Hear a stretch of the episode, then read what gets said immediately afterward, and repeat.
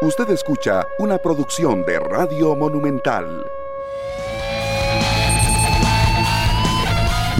Saludos señoras, señores, muy buenos días. Qué placer compartir con ustedes esta mañana, mañana del lunes. Hoy es 25 de abril, se va el mes volando. Ya prácticamente vamos a entrar al mes número 5 del año 2022. Muy contentos por lo que ha pasado, sí señor, don Maynor Solano Luis, ya lo vi, eh, lo que ha pasado en estos días la jornada de fútbol de la primera división. Un Grecia que derrota al equipo de Guadalupe FC. Pero ahí sigue. El, el equipo de Jicaral me sorprende, derrotó al equipo de Sporting y lo deja pues muy complicado para clasificar. Alajuelense despachó al equipo cartaginés 1 por 2. Buen primer tiempo en Cartaginés, segundo tiempo no vino y terminó perdiendo el Deportivo Saprissa que aún no levanta cabeza, sigue sin ganar Justin Campos en el año 2022 la ilusión de los morados de momento queda colgando. Tiene que ganar los seis partidos que le queda si quiere clasificar y aparte esperar algunos resultados. Así es que el Saprissa tiene panorama bastante oscuro. Veremos cómo pueden enderezar la pinza los dirigentes del Saprissa, que me parece que es bastante complicado. Ya Herediano está totalmente metido en la pelea y eso no hay discusión. Y en el caso Jicaral, por lo menos recortó, recortó un poquito en cuanto al no descenso.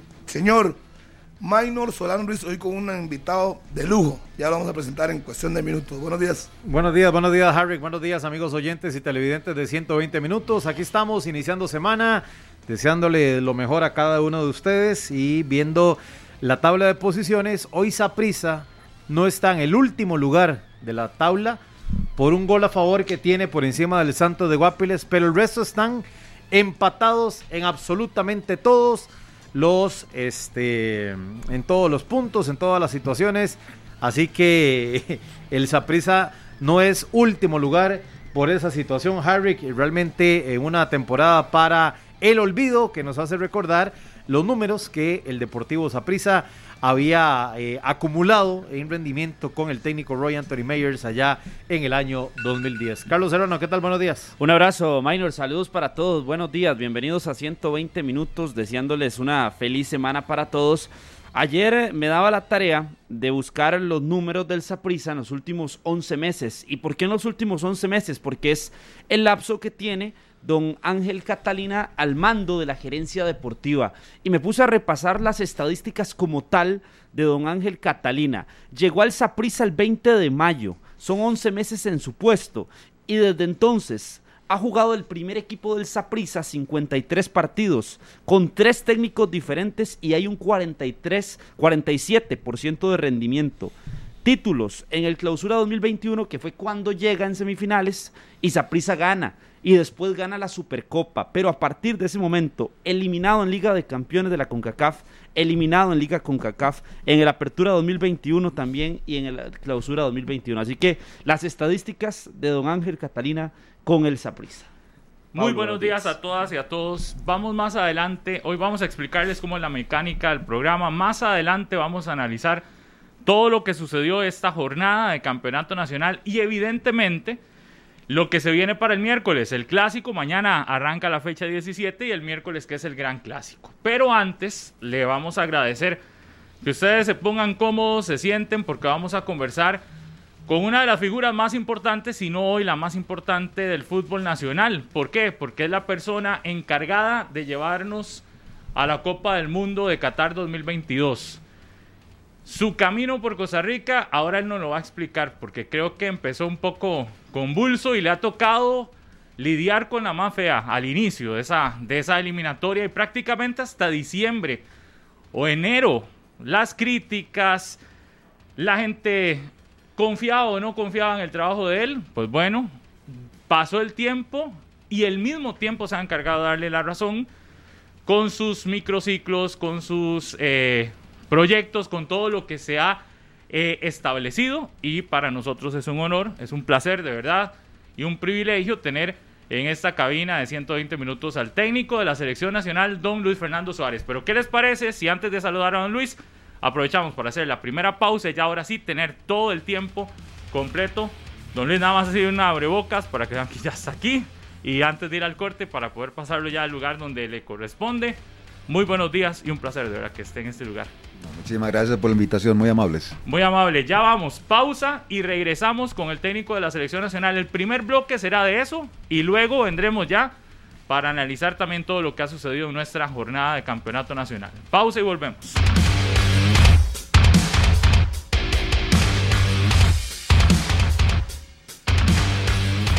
Les decíamos antes de la pausa, le agradecemos al departamento de prensa, a Gina también, que ya está acá con nosotros, y a toda la gente de la federación por permitirnos estos minutos con el técnico de la selección nacional, don Luis Fernando Suárez. Don Luis, primero, de nuevo el agradecimiento eh, porque está aquí con nosotros estos minutos. Don Luis Fernando, pocas veces hemos tenido esta oportunidad de en la cabina eh, poder conversar con usted y yo quisiera comenzar porque nos cuente cómo vivió estos meses, año y algo creo, acá en el país, pero principalmente los primeros meses, eh, donde en su trabajo no se creía, donde se pedía la cabeza de Luis Fernando Suárez cada vez que se jugó un partido acá de los primeros. De, bueno, yo creo que el primero no, pero el resto era así. Eh, ¿Cómo lo vivió en lo personal el técnico de la selección de Costa Rica? Eh, y, si en algún momento realmente usted dijo, ¿valdrá la pena esto que estoy haciendo para las críticas que estoy recibiendo? Buenos días. buenos días nuevamente para todos. Sí, siempre va a valer la pena, sobre todo después de conseguir lo que se consiguió. Eh, pero, en ese momento que no y que parecía que todo no salía mal. Pues los momentos sí fueron muy estresantes, yo no lo niego. Pero yo creo que lo, lo que más y de pronto lo fortalece a uno son los, esos momentos difíciles. Yo recuerdo una, una, entre, una rueda de prensa que dimos después del partido contra Honduras acá, donde ganamos al final. Y me acuerdo de todas las clases de preguntas que me hicieron, que fueron lacerantes, fueron hirientes, fueron básicamente pensando en que como que si uno no no, no sirviera para esto. Y antes es lo que le da más fuerza a uno. Yo recuerdo de una pregunta que me hicieron que me dijeron que algo, algo así como que si yo estaba capacitado para dirigir una selección nacional. Después de dirigir dos mundiales. O sea que de pronto hasta es tan... Es complicado eso, pero hay que saberlo manejar. Hay que manejar una situación en las cuales mm, hay que saber en determinado momento responder. Después, dentro de todas las situaciones uno debe ser consciente de qué es lo que hace bien y qué hace mal. Yo hoy, em, bueno, nada más yo estaba pensando ayer algo respecto a, mi situación de, Costa Rica y cómo llegué. Y yo recuerdo que de pronto yo soy culpable de todas las situaciones que se dieron al principio por, algo. Yo, a mí me ofrecieron la selección mucho antes y yo no acepté. Hubo ciertas condiciones en las cuales yo no, no estaba de acuerdo y por eso no lo acepté. Fue, fue cuando eh, después eh, eh, hablaron o pusieron a trabajar a, al profesor Matosas. Yo estaba en esa, esos candidatos que estaban en esa época fueron a hablar conmigo a Bogotá. Y, y no se aceptó. No lo acepté yo. Me parece que fue un error después de cuando ya uno llega acá.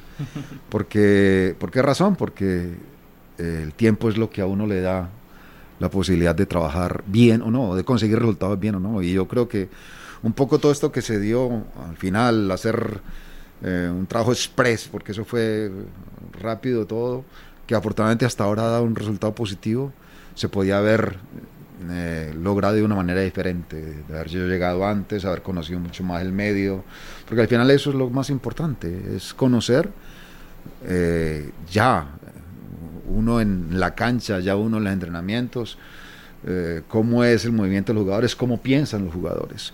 No puede uno trabajar indeterminadamente por solamente recomendaciones. Usted aquí siente que fue donde recibió las peores críticas hablando de ese de esa de esa rueda de prensa de Honduras o ya lo había vivido algo similar en otro lado. No, en todas partes. Tampoco es que vamos a decir pues que el único medio, los únicos medios que son que, que hay una crítica por cuando hay un resultado negativo es acá en Costa Rica, no, en todas partes. En Honduras, en, Honduras lo tuve, en Honduras incluso yo recuerdo un partido que nosotros jugamos contra Cuba, habíamos ganado en Cuba 3-0, 3-1, no recuerdo, y, a los ocho días jugamos contra Cuba en, en, Honduras, en San Pedro Sula, y ganamos solamente 1-0. Bueno, la crítica fue grande, era porque solamente ganamos 1-0. Por ahí hasta una caricatura sacó ah, el, el 10 respecto a esa situación, porque era una situación en la cual era solamente la pregunta era, bueno, ¿por qué hiciste un solamente un gol contra Cuba? Y después era, aún ganando, era, mm, te tenés que ir. Eh, en todas partes me he tenido que ir a veces, a veces me he tenido que ir de verdad, a veces he podido tener la posibilidad de estar o continuar. Espero que con Costa Rica pueda darse esta segunda parte. Don Fernando, buenos días. Yo le tengo una consulta. Si me puede contar cómo fue ese proceso de conocer el medio, de conocer a los jugadores, de conocer la materia prima que usted tenía para trabajar. ¿Cuánto tiempo le costó conocer realmente lo que tenía para trabajar en selección nacional? Desde el día que yo llegué, básicamente es eso. Uno no puede decir que fueron los microciclos, solamente sí que cuando se da esa situación de, de empezar a trabajar, empezar a ver la Copa de Oro, en, la Copa de Oro cómo se pueden hacer las situaciones, qué situaciones veía yo buenas, qué jugadores veía yo que podían responder, qué otros no. Después se reafirmó con, con esta cuestión de los microciclos, pero yo quiero valorar algo que me parece que es importante, tengo que hacerlo, y es en la valentía de alguien, la valentía de, del presidente porque como ustedes bien dicen, listo, eh, la salida mía era la más fácil de hacer y la que supuestamente con eso todo el mundo iba a quedar muy tranquilo. Y sin embargo el que se la aguantó toda fue, fue Rodolfo. Eh, aguantó palo, aguantó todo lo que sea. Y lo único que me dijo un día fue, eh, profe, esta segunda vuelta tiene que ser totalmente distinta, porque si no, usted y yo nos tenemos que ir. Bueno, afortunadamente, pero fue el valiente, fue demasiado valiente. La más fácil para él es, es decir, mm, bueno, traigamos a otro y ya no más. Bueno, él se la aguantó y me parece que en ese sentido sí tengo que valorar y agradecer eh, esa situación, que no lo hace cualquier persona, no es de ninguna manera fácil de hacer. Don Luis, buenos días. Eh, ¿Cómo fue ese panorama eh, con el que usted llega al país cuando usted se adapta y, por ejemplo, toma la decisión de contar más con los futbolistas del campeonato nacional? que utilizar a los legionarios, ¿verdad? En algún momento. ¿Cómo fue toda esa adaptación al panorama que tenía la selección de Costa Rica? Pero yo no quiero separar de ninguna manera eso. Yo quiero ver jugadores de Costa Rica, unos que juegan afuera y otros que juegan adentro. O sea que mi, mi sensación no es de estar eh, como estar diciendo, no, es que yo voy a tomar una decisión de llamar a los que están jugando en la liga solamente porque sí. No, es porque tengan o crea o dentro de mi gusto, dentro de lo que yo creo o dentro de lo que el cuerpo técnico ve, son los que en determinado momento mejor pueden estar. Que todavía yo creo que no, no, no, he llegado a un tope de conocer totalmente el fútbol costarricense. O sea que es de estar en estas, es de estar mirando todos los días la posibilidad de ver no solamente los partidos, que eso te da una cosa, pero también, por ejemplo, los entrenamientos de los equipos, eso te da otra cosa. Los entrenamientos en los microciclos, eso te da otra condición. El, el estar relacionándose con ellos en un en una cena, en, una charla, también eso te da otra cosa. O sea que todavía hay mucho por hacer, pero yo no puedo eh, separar los legionarios de los de acá. Yo tengo que ponerlo de Costa Rica y yo, y en ese sentido sí, ah, no sé, a mí no me da miedo poner a la gente de acá porque juega acá solamente, o tengo la obligación de poner a los que juegan afuera porque juegan afuera ya es una cuestión de más de gusto que de otra cosa. Pero, perdón, un, un toque nada más. Cuando usted va a la Copa Oro, uno suponía que usted iba a armar una estructura de equipo, pero usted más bien le dio vuelta a cada partido diferentes jugadores. Entonces uno decía, y falta muy poco para la eliminatoria, le va a costar, porque no tiene una estructura. Pero yo vi que usted no cambió su, su estilo. Eh, ¿Qué, ¿Qué, le dejó esa Copa de Oro para poder armar y luego tomar decisiones que al final toma y pone gente que uno no esperaba? A mí la Copa de Oro me gustó. Dentro de todo, mire que creo que si mal no estoy, hay veces en que es muy fácil eh, hablar, sobre todo cuando los resultados son de otros, los negativos sobre todo. Eh, creo que era, eran dos años en los cuales eh, Costa Rica no, le, no había ganado a nadie. Entonces, pues, tampoco el problema era mío, ¿no? Y, la Copa Oro empezó, creo que relativamente bien. eh, teniendo victorias ante equipos complicados. Bueno, se llegó a un punto donde, eh, bueno, hasta ahí teníamos que llegar, los demás eran mejores que nosotros. O sea que ahí es donde uno como que eh, es consciente de que por ahí estaba la situación, no, no fue del todo negativo. pero después era, lógicamente, responder ante una exigencia distinta, no lo mismo la Copa Oro que una eliminatoria. Uno dice, es un partido de fútbol igual, son 90 minutos igual, pero eh, mentalmente es otra cosa. Entonces ahí es donde uno necesita más conocer. ¿Usted quería sondear el, panorama? No, sondear no, mirar, eso no se sondea, eso se mira, se ve y se toman decisiones. En eso sí es uno... Y el fútbol es a veces, sobre todo el de selecciones, es a veces hasta cruel, porque uno en un solo partido a un jugador lo puede catalogar como alguien que es muy importante para la selección o, o alguien que no. Eso Desgraciadamente es así cuando se trata de una selección. Don Luis, tenemos claro que a usted le ha tocado o le tocó lidiar con situaciones que no comúnmente pasan en una selección nacional. Eh, y entre ellas, renuncia de futbolistas en plena eliminatoria. Eh, digamos que quizás a muchos nos sorprende. No sé si a usted lo sorprendieron también como tal. Y también no me queda claro cuál fue al final el manejo que usted tuvo que hacer en los casos específicos. Por ejemplo, eh, el más comentado, el de Manfred Ugalde, el de Giancarlo González también, minuto o días antes de una convocatoria, dice yo prefiero no estar. Eh, dos casos específicos y en medio de un momento donde la selección le estaba yendo mal, que hay que también reconocer, ¿verdad? Que yo creo que usted aquí ha sido claro que reconoce que los resultados no estaban siendo buenos. ¿Cómo enfrentó esas dos situaciones? Y si nos decían en Honduras, eh, porque en el momento en el que estaba eso, nos averiguamos en Honduras y en Honduras también le tocó vivir algo similar, ¿verdad? Con jugadores que habían renunciado, que no querían estar en selección eh, hondureña en ese momento. Pero a nivel de Costa Rica, ¿cómo vivió esas dos situaciones? Y también al final, ¿cómo las enfrenta don Luis Fernando Suárez? En Ecuador también. O sea que es una situación muy inherente a lo que es un seleccionado. O sea, seleccionado de un equipo o de un país que en determinado momento es un honor, pero también es un compromiso grande.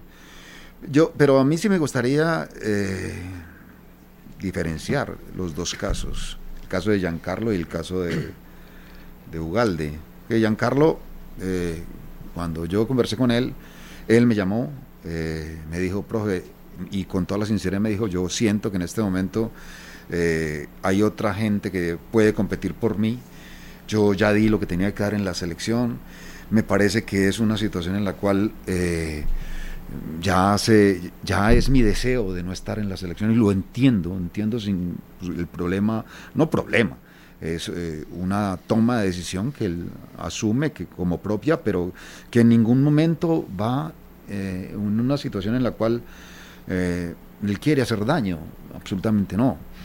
Eh, yo, lo de Giancarlo es una situación en la cual él toma una decisión que ya él la considera que es justo lo que él ha dado por la selección. Y yo le agradezco la franqueza y todo esto. El caso de, Ugalde es diferente porque él renuncia a la selección, eh, porque yo supuestamente dije, y creo que de pronto hasta uno tendría que entender situaciones emotivas pero también los jugadores deben entender situaciones que son de, que son de exigencias. Representar al país es durísimo, entonces siempre vas a tener eh, críticas mordaces en determinado momento, como por ejemplo las ha tenido muchos jugadores de la selección, y sin embargo seguir adelante. Eh, y él renuncia, toma la decisión de renunciar, pero y a la cual pues lógicamente también lo tendría que aceptar. Es un gran jugador, es un jugador que tiene un futuro grandísimo, pero yo no puedo hacer nada absolutamente respecto a las dos situaciones, eh, las dos renuncias de los dos, porque son decisiones propias. Eh, entiendo lo, lo, de, lo de Giancarlo como algo que ya terminó una, una, una, una, época para él, comenzará otra. Eh, y entiendo la situación de, de, de Igualde como más emotiva que más que cualquier otra cosa, que también en todo sentido habrá que entenderla, no de ninguna manera criticarla.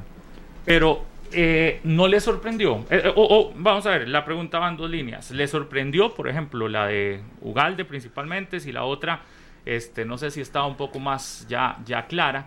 Y también no siente que en ese tema hubo una contradicción. Cuando usted dice lo de Ugalde y luego los números que también no acompañaban al delantero que estaba en ese momento eh, en, la selección o que estuvo en ese momento en la selección. Entonces, como que no hubo ahí contradicción, porque yo recuerdo que se lo preguntaron en conferencia, en, nomás la siguiente, después de la situación de, de Ugalde. Lo que pasa es que es muy fácil hablar de números.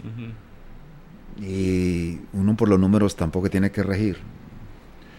Eh, hoy, y sobre todo hoy el fútbol moderno se presenta mucho en esa situación de que, de que más los porcentajes que el fútbol o lo que presenta en la cancha es lo más importante. Y yo todavía creo que soy, y afortunadamente lo soy, soy más antiguo, porque pienso más en la sensibilidad, porque pienso más en las situaciones que en determinado momento me puede dar eh, alguna percepción y entenderé cualquier otra situación, entenderé que, que, haya técnicos y que haya periodistas que se rijan más por lo que son, que gana el 50% de, la, de los duelos, que arriba esto, que arriba aquello, lo entenderé.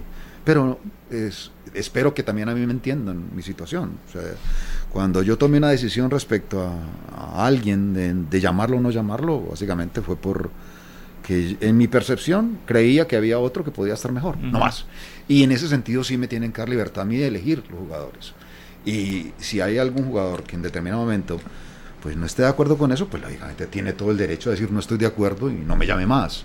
Ya, y se entenderá, se respetará y nada más. Pero si a mí me van a poner, eh, si a usted le gustan los números, por ejemplo, y si usted me va a poner a mí, vea, es que tienen que jugar esto por esto y por esto y por esto, porque esto. Mm, yo lo miraré, le diré que sí, lo respetaré, pero por dentro diré, no, es lo mío. Y al final uno tiene que tomar sus decisiones. Yo no puedo tomar las decisiones de los demás, de lo que me digan ustedes. Entonces, antes yo voy a poner a este porque alguien dijo que en los duelos ganó esto y aquello y lo otro. Y entonces, ¿con qué quedo yo después? ¿Con que si me va bien es porque alguien me lo dijo? ¿O si me va mal, le va a echar la culpa al que me lo dijo? No, la culpa es mía. Eso, eso quiere decir, por ejemplo, si usted tiene a Pedro, a Juan, Juan tiene 20 goles, pero sea Pedro le da tácticamente algo más en el puesto, puede ganar el duelo por su escogencia. A ver, eso depende hasta de los partidos. Uno hay veces que, que uno habla, antes se hablaba de, una, de tener un, un equipo que fuera casi que siempre el mismo. Eh, esa frase de decir el que equipo... Exacto. Y es una mentira grandísima, sobre todo ahora en el fútbol, que donde hoy se corre mucho más, donde la exigencia física es mucho más alta, donde la estrategia determinadamente puede ser diferente de un partido a otro, según a quién enfrentes. Entonces todas esas cosas varían totalmente. No, no, necesariamente esas verdades de antes tampoco es que sean Entonces, absolutamente ciertas hoy. Tampoco es cierto que cuando llega la comisión técnica usted hace lo que la comisión dice. Y eso están diciendo, ¿qué? bueno, no, yo al final. No, yo pregunto. No, no, usted puede preguntar lo que quiera, pero, me una. Yo creo que sí tiene que valorar lo que han hecho los, los miembros de la, de la comisión. De verdad han, apoyado irrestrictamente el proceso. Eh, solamente lo que han propuesto eh, es ayudar han propuesto sacrificarse incluso con sus equipos, ser ellos el abanderado de todas estas cosas que después se dieron con las, las semanas estas de, trabajo con, con, los grupos, con los jugadores de acá. Mm, después, dentro de todas las cosas, también hay que valorar que a mí me dieron toda la libertad como para tomar, la, tomar decisiones. en ese sentido, pues, totalmente claro de que así como yo lo respeto a ellos, ellos me respetan a mí en mis decisiones. Y si dicen cualquier otra tontería que digan, de verdad, lo, valoro así, como una tontería. Profesor, usted una vez me dijo en el proyecto Gole, en una entrevista que tuvimos, que a usted le gusta mucho escuchar a sus asistentes y a personas de, que están en su entorno, ¿verdad? Alguna sugerencia, una recomendación y que si es acertada usted la, la pone en práctica. En los momentos de mayor tensión de esta eliminatoria, ¿Cuánta gente se le acercó de su confianza don Luis Fernando? Para decir, no sé si jugadores y los capitanes, profe, le recomiendo que vamos por aquí, le doy un consejo que puede ser este tipo de jugador. Se le acercaron personas para eso, para ayudarle a interesar el, rumbo que teníamos. A ayudarme a, o al menos a darme un conocimiento mayor del que yo no tenía eh, con algunos jugadores o con algunas formas de ser o con algunas situaciones, sí, lógicamente que sí. Y los escuché totalmente, siempre, hay que escuchar todo eso. Después, en eso sí lo aclaro, para que después no haya como ninguna situación en la cual es, eh, después se tome como a, mal, es eh, que siempre en ese sentido yo tomo decisiones. Yo, por ejemplo, en el caso de, de mis asistentes, yo lo que menos quiero es que un asistente mío diga, me, dice, me diga todo que sí a lo que yo diga. nunca aceptaré un, un asistente técnico eh, que sea sí a todo. Sí a todo. Eh, me tiene que de alguna manera decir, eh, mira, creo que está equivocado en esto. Y yo lo escucharé. Si, y si tiene argumentos, pues lógicamente lo valoraré y de pronto si hay una cosa diferente en la cual iba a tomar una decisión yo y, y él me da unos argumentos como para tomar una nueva, lo hago, no tengo ningún problema, yo, soy muy, muy abierto. Pero eso sí, también estoy claro, las decisiones las tomo yo, eso sí, es, no hay nada... Eh, porque, al final, porque, al final, también eh, las consecuencias las tengo que asumir yo. De hecho, la semana pasada nos contaba aquí el presidente de la federación que el día del partido contra Estados Unidos, antes usted le dijo, tranquilo Rodolfo, no, no haga la consulta de, los, de las amarillas, yo me la voy a jugar bueno, no sé si esas fueron las palabras, pero fue lo que dio antes del presidente, yo me la voy a jugar con lo que tengo. Y nos sale usted en el último partido, estadio lleno, contra la selección más dura, digamos que después de la siguiente más dura, Estados Unidos, con una selección súper joven, muchachos que al inicio de la eliminatoria yo creo que ni siquiera estaban en el panorama de muchos y se atrevió, eso, eso fue decisión suya. Y, y, y cómo, a ver, ¿quién le, cómo, ¿quién le recomendó a esos muchachos? ¿Fue que usted fue a ver partidos? ¿Cómo, fue esa escogencia? A es de todo, sí, pero yo no sé al final por qué razón. Es, cuando, cuando llegué en esta situación, cuando llegó acá eh, este cuerpo técnico nuevo, eh, siempre hablaban mucho sobre el caso de, del profe Watson y que las decisiones las tomaba él y siempre el, el, que, al, que más le tiraron a él fue a él. Me parece que en el caso mío, injustamente, porque él solamente buscaba de alguna manera colaborar. Eh, uno no puede hoy pensar que en este mundo como, como se da hoy, uno puede tomar decisiones solo. Uno tiene que tener un muy buen cuerpo técnico, uno tiene que tener gente alrededor para que después se tomen las mejores decisiones. Para al final las toma, las toma uno. Entonces, eh, y, y, después el conocimiento que se va dando poco a poco. Lo, mío en, en, todo este trasegar, todo este tiempo, eh, es, buscar, estar en todos los eh, lugares mirando a algunos jugadores nuevos, desde, por ejemplo, desde que empecé a ver, por ejemplo, los chicos de la sub-20, yo recuerdo que nos los llevaban a nosotros de de sparring. Bueno, por esa razón es que este Bennett está ahí. Porque Bennett yo lo vi en un entrenamiento contra la selección, supuestamente que iba a la Copa Oro, y Bennett estaba en, en un sitio que para mí era el adecuado, que creía yo que estaba bien. Cometí una torpeza al decirlo, si no hubiera, si no, no si no estuviera en la lista de elegibles, porque no lo estaba, luego llamaría. Eh, de pronto hice algo que no debía hacer, pero pero lo dije porque lo siento así, soy sincero y me gusta. Entonces así vi un día este, vi después. He visto a varios de los chicos y no, no creo que tenga problema. O sea que todo es un montón de, de, cosas, consejos, eh, trabajo, eh, ayuda de gente, valentía de un presidente. Bueno, y después que yo tome la decisión en determinado momento que era para mí la correcta por ahora está funcionando bien. No sé si dentro de un mes y medio esa sea, hubiese sido la decisión correcta, porque todo está tan cambiante, todo es tan difícil hoy que uno siempre tiene que estar viviendo el, presente. Eh, eh, en esas eh, conversaciones con personas de confianza, don Luis, usted también buscó otros asesores, no sé si conversar con técnicos nacionales, con exjugadores, buscó otro tipo de asesoría fuera de las personas de confianza, tal vez de ese núcleo que podía existir dentro de la federación. Sí, sí, sí, hablé con varias gente. Era tener más, una, un conocimiento más grande, creo que eso es importante. Eh, dentro de todas estas cosas es, eh, creo que si hay algo que uno tiene que, ser, que reconocer es el, el que habrá gente que de pronto que no tenga mm, tanta presión ni tanta exigencia, que en el caso tal de, de que te pueda dar algún algún consejo lo da sin ningún problema, te lo da sin, sin la presión y eso es bueno. O sea que siempre lo he tenido, yo también he hecho eso. Yo eh, he buscado la manera de que la gente que en determinado momento haya tenido alguna relación con, el, con una selección o con el fútbol de alguna parte y si él me puede dar algunos datos, pues legalmente lo aceptaré. Don Luis, yo, nada más quería una, una preguntita con respecto al partido de Estados Unidos. Nunca habíamos jugado un partido ante Estados Unidos eliminatorio con un equipo tan joven, mucho menos a estadio lleno.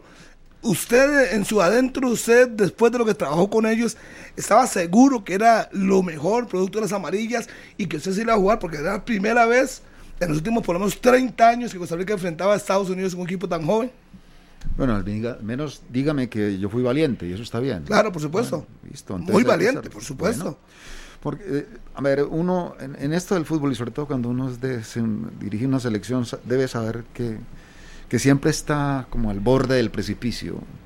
Eh, yo estoy completamente seguro de que nosotros eh, ese partido, si lo hubiéramos jugado contra Estados Unidos, si hubiéramos perdido con esta misma alineación, entonces la gente diría, no puede ser, no puede ser que llame y ponga a estos muchachos que no tienen experiencia.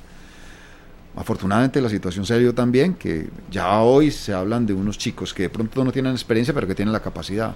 Entonces yo no mido experiencias, yo miro capacidades. Pero el problema de la capacidad en determinado momento va ahí, ligada al carácter, a la personalidad. Y de la única manera que uno se da cuenta si hay alguien con carácter y con personalidad para sostener un partido como estos contra Estados Unidos es eh, jugándolo. Entonces, la conversación que yo tuve con, el presidente fue básicamente algo respecto a eso, a que yo le decía, presidente, mire, esto, esto es como una oportunidad, esta es una oportunidad de oro. El, el, se da una situación en la cual hay que manejar las tarjetas amarillas y, y si en determinado momento mm, nosotros no tuviéramos ese problema, de pronto hasta yo no tendría esa situación de ponerlo a los chicos porque no tengo esa obligación.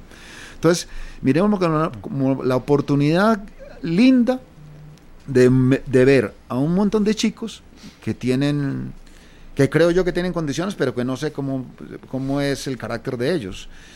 Eh, es un estadio lleno, es un estadio contra Estados Unidos y una eliminatoria. ¿Qué más quieres? Si no lo muestras, entonces es una prueba que es cruel. Si alguno de esas situaciones de las tres, uno de ellos no la cumple, de pronto hoy no estaríamos hablando de situaciones buenas para poder pensar en un futuro, que es un futuro ya no tan inmediato. Me parece que lo más importante es que hay un montón de chicos que pueden estar no para este mundial, sino para incluso uno o dos más. Y al punto de las decisiones, profesor, porque Brian Reese iba, iba, a ingresar en lo que hubiera sido su último partido eliminatorio en Estadio Nacional y usted tiene que tomar una decisión por la lesión de Keylor, por todo lo que se presenta en el entorno y, vamos a ver, hasta sacrificar a Brian Reed de darle eh, unos minutos de homenaje real en eliminatoria, ¿verdad? Es parte de las decisiones en un partido de tanto peso y, lo que está en juego. No, yo espero que a Brian no le den solamente eso, como que, bueno, decir solamente que, bueno, desgraciadamente no pudo estar en el último partido eh, y después no acordarse más de él, no. Brian merece un montón de cosas más por todo lo que ha hecho. Por, yo lo que llevo en este año eh, le, he reconocido un montón de cosas, pero espectaculares a él. Espero que los demás que lo conocen durante muchos más años de verdad reconozcan todo lo que es. Yo creo que nosotros los latinos somos, no sé, que, porque somos tan raros, somos a veces demasiado desagradecidos. Nos acordamos solamente del inmediato, de lo inmediato y nada más, pero lo demás lo dejamos de lado. Yo creo que hay otras culturas que siempre van a reconocer a esos que hicieron mucho por, por un país y Brian es uno de los que ha hecho mucho por este país. O sea que espero que lo reconozcan como debe ser en su momento justo y por mucho tiempo. La relación con Keylor, ¿qué tal desde que usted llegó? Buena, buenísima, espectacular. la primera, la primera eh, reunión que tuve con él la tuve Ah, cuando estábamos entrenando en la, para la Copa Oro. Mm, bueno, yo sabía que estaba acá, pues, eh, entonces los, nos citamos por ahí en un sitio, en un hotel, charlamos un rato y desde ahí, bueno, yo dije, wow, es, es una cosa espectacular, es un, alguien que tiene, pues lógicamente, un montón de cosas ganadas, sin embargo un hombre muy claro respecto a lo que quiere y, y de qué manera podía él ayudar con el equipo, o sea que lo de Keylor siempre ha sido bastante bueno y, yo agradezco el, haber estado desde ese primer día. Cuando hablé con él de estar al lado de él yo uno debe ser debe ser honesto en algo uno sí tiene que admirar.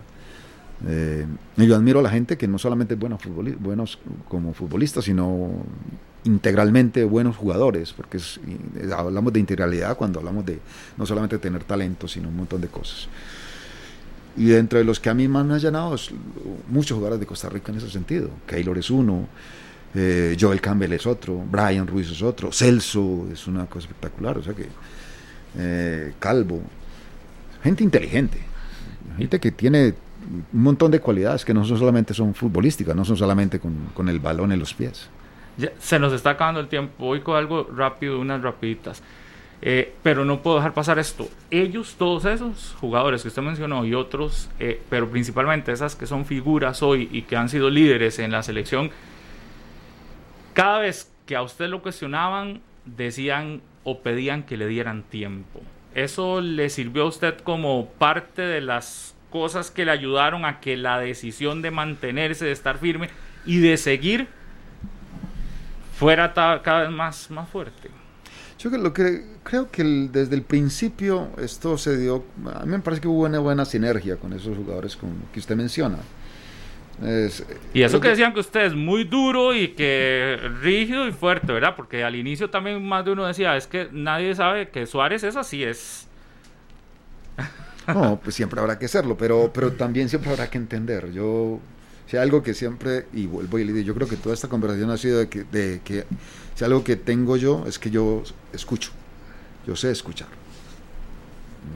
No, no como cuento, como decimos en Colombia, pero siempre buscaré escuchar. Y yo, por ejemplo, a todos ellos los escuché. Y después lo que escuché, lo valoré, lo puse por acá, esto de qué manera se puede hacer, cómo podemos ayudar a que el grupo sea distinto. Bueno, y tomamos decisiones desde el primer día. Eh, recuerdo con la primera o segunda eh, día de concentración, tomamos decisiones drásticas respecto a cosas que teníamos que hacer y el grupo lo asumió bien, sin ningún problema, pero fuimos directos. O sea que creo que ahí es donde está la clave. Entonces, yo, yo sí valoro mucho lo de ellos, pero vuelvo y lo, y lo si, si termino con esto en la entrevista, me parece que es lo mejor. Yo lo que más valoro es la valentía de un hombre, la valentía de Rodolfo Villalobos. Todos dicen que en la vida comunica. Eh, hoy usted anda con una camisa roja que dice Añita Miquilona, que fue la frase con la que el partido contra Jamaica, ¿verdad? Fue el, En eh, Jamaica. en Jamaica con la que sale. Y hoy anda con un libro que dice Ruido. no sé, es amante de la lectura. A ver, eh, Y lo vemos muy pocas veces riéndose, la verdad. Yo creo que. me está viendo riendo no, pero. ya, ya hoy se rió, pero muy pocas veces lo ve uno riéndose a don Luis Fernando Suárez. Sí, yo desgraciadamente tengo esa cara, tengo cara de... No, no digo. Pocos amigos. Desgra- Desgraciadamente, ese, ese es un problema de mío desde hace mucho tiempo, porque mi primera, la primera percepción que tiene la gente de mí es que yo soy un hombre demasiado serio. No, es que ni siquiera la palabra es serio, ya es otra cosa. Como bravo. Eh, o bravo o agrandado, lo que sea. Y, en un- y, y esa es, desgraciadamente, mi cara. Yo no sé, no sé cómo cambiarla porque ya es una- di- diferente. Bueno, pues eso es ya una situación ya de, ya no se puede cambiar, ya a los 62 años es medio complicado.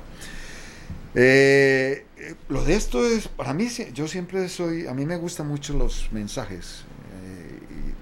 Y, esto no es la primera vez que yo me pongo algo eh, que diga esto, pero esta es muy linda. Este no solamente salió con Jamaica, eso fue mucho antes. Lo que pasa es que se dio a, la luz pública en ese partido contra Jamaica. Eh, hubo una charla una vez, yo, yo tuve, yo siempre hablo con el, con el psicólogo eh, sobre cosas como para que yo quiero que hay veces en que tengamos que hacer o él me muestra cosas. Entonces un día estamos viendo una, una serie ahí de, de Netflix. Él y yo estamos en la, en la casa y de pronto vimos una, en, esa serie un, un trabajo, algo de un entrenador de, de básquetbol, Doc Rivers. En ese momento él era el entrenador de los eh, Boston Celtics. Y él hablaba sobre una situación en la cual un día estaba en la calle por ahí y se encontró con una señora y le dijo, eh, a mí me gusta mucho su equipo, pero me- y me gusta más como la sensación que dan. Pareciera que ustedes como que practicaran, o, o por qué no averiguo por esta filosofía que, que, que es muy bonita. ¿Y cuál filosofía? Le dice Doc River, le dice Ubuntu. Entonces el hombre se queda, "Bien, Ubuntu, ¿qué es Ubuntu? Entonces él averiguó qué es Ubuntu. Resulta que Ubuntu es una, es una filosofía que empezó a practicar eh, Mandela en Sudáfrica. Eh, y es más o menos una filosofía, es yo soy, yo soy, básicamente yo soy como persona, por lo que tú eres o como tú me ayudas. ¿sí? Yo dependo mucho de lo que tú me des, y yo, sí, todo eso. Entonces él empezó con esa cuestión de Ubuntu con, los, con el equipo, con los jóvenes, y después eh, ya los viejos crearon esa situación. Entonces ellos quedaron campeones y antes de cada, de cada, de cada partido hacían, cuando se juntaban, gritaban Ubuntu, Ubuntu. Y, eso se creó la filosofía. La filosofía es esa, básicamente es, eh, es esa. Entonces, cuando nos miramos de pronto, Felipe y yo, dijimos, esto habrá que replicarlo. Hay que cosas que hay que emular y bien. Entonces, en la siguiente charla que teníamos con los jugadores, hablamos sobre eso, y los mostramos. Y Celso quedó encargado de escoger una frase. Celso se metió con, creo que fue una chica de que juega en la selección, le preguntó que es como tiene alguna, es raizal o al menos tiene alguna cuestión indígena y ella le consiguió esa frase, Añita mi Quirona, junto hasta el final. Entonces esto empezó desde, desde muchísimo tiempo antes y siempre la gente lo hacía, lo gritaba. Entonces es- esto también se convirtió en una filosofía, una filosofía de, vida nuestra. Nosotros, ah, lo que uno no- nota en el grupo es eso, juntos, siempre van a estar juntos. Creo que es una de las cosas que más fácil, se, más fácil no, que fue muy lindo conseguirlo y que creo que es lo que al final representa lo que es la selección. Y sobre ruido es una- un montón de cosas. Este libro es medio raro, es libro más técnico, me, me- tiene de, la- de cabeza. Es un libro hecho, de- escrito por un tipo que fue Nobel de Física, Daniel Kahneman. Entonces, lo de leerlo es, yo tengo que releerlo y releerlo para poder entender. Pero básicamente es causalmente se da porque me gusta mucho leer. Y ah, antes de este libro había leído otro diferente que llamaba Inteligencia Intuitiva y hablan los dos libros de cosas desde toma de decisiones, pero de, de- de dos de una cosa totalmente distinta. El de la inteligencia intuitiva, Malcolm Gladwell es el, es el autor. Habla sobre esas tomas de decisiones que uno las toma porque aquí Intuye, le nace. Y en cambio este otro, cuando habla de ruido, es que hay demasiados ruidos, entonces hay que pensar más en los números. ¿Sí? Cuando uno toma decisiones hay que pensar en los números, entonces no puedes tomar tantas decisiones de así tomadas de... Ese por lo el tiene pecho. vuelto loco porque a usted no le gustan tanto los números para tomar decisiones. No, no, no, pero lo leo, lo tengo que leer, lo tengo que leer. Y por esa razón no solamente tengo un psicólogo en el equipo, sino que también tengo un matemático en el equipo. Escucha música, sí. Sí, pero no de las de ahora, no. O sea, no, no ya es- ya no nos tenemos música. que ir, pero ¿cuál? Digamos, algo algo así. La canción favorita. Hay una de de, de, de, de, de Rubén Blades. Rubén Blades, el panameño. Pero es, esa es medio lentona, entonces yo creo que es muy complicada. para- Dígame, profe, Vamos a ir al mundial, ya nos tenemos que ir. 30 segundos, Pablo. 30 segundos. Es que tengo que mandar esa. esa. Usted vio el día que usted convocó a Saborío y a, y a Bolaños y que hubieron pocos minutos. ¿Qué, ¿Qué sintió usted la reacción después de que toda la gente, que, desde que perdimos, aparte de eso, la gente, la reacción por esos dos jugadores? Ese no podía dejarla pasar, por favor. Es que no sé qué sintieron la gente. No, No, estaba muy, había mucha molestia, pero usted, ¿qué, qué, qué, qué pensaba en ese Que lo momento? metió tarde. eso. Exacto, le metió tarde. En ese momento había un, un caldo de cultivo grande, ¿no? Era, era Saburí o era...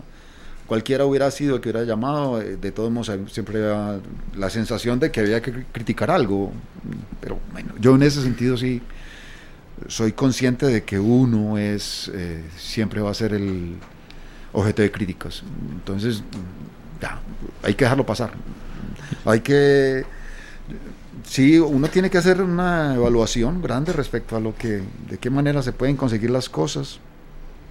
Habrán algunas críticas que de pronto puedan ser eh, los más eh, llenas de sabiduría y uno tiene que entenderlas. Habrá otras que ni siquiera habrá que escucharlas, pero no más. Pero después lo que a uno le queda siempre, será el que después uno pueda conseguir lo mejor. Eso es lo más importante.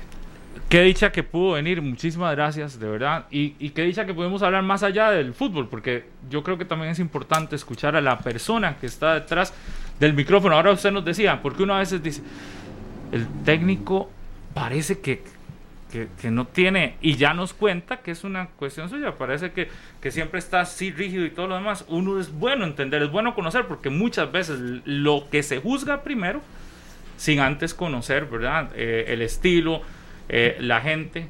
Ajá. el libro que se está leyendo. No, hay mucho ruido. Ajá. Hay mucho ruido. Y es bueno entender y conocer la otra parte, la que va directo del- de la persona. Muchísimas gracias. Muchas gracias por venir Gracias. y quedaremos pendientes a que vayamos al mundial. Bueno, ojalá que sea así. Gracias. Gracias. Vamos a la pausa, ya venimos para analizar la jornada de nuestro campeonato nacional. Muy amables. Gracias.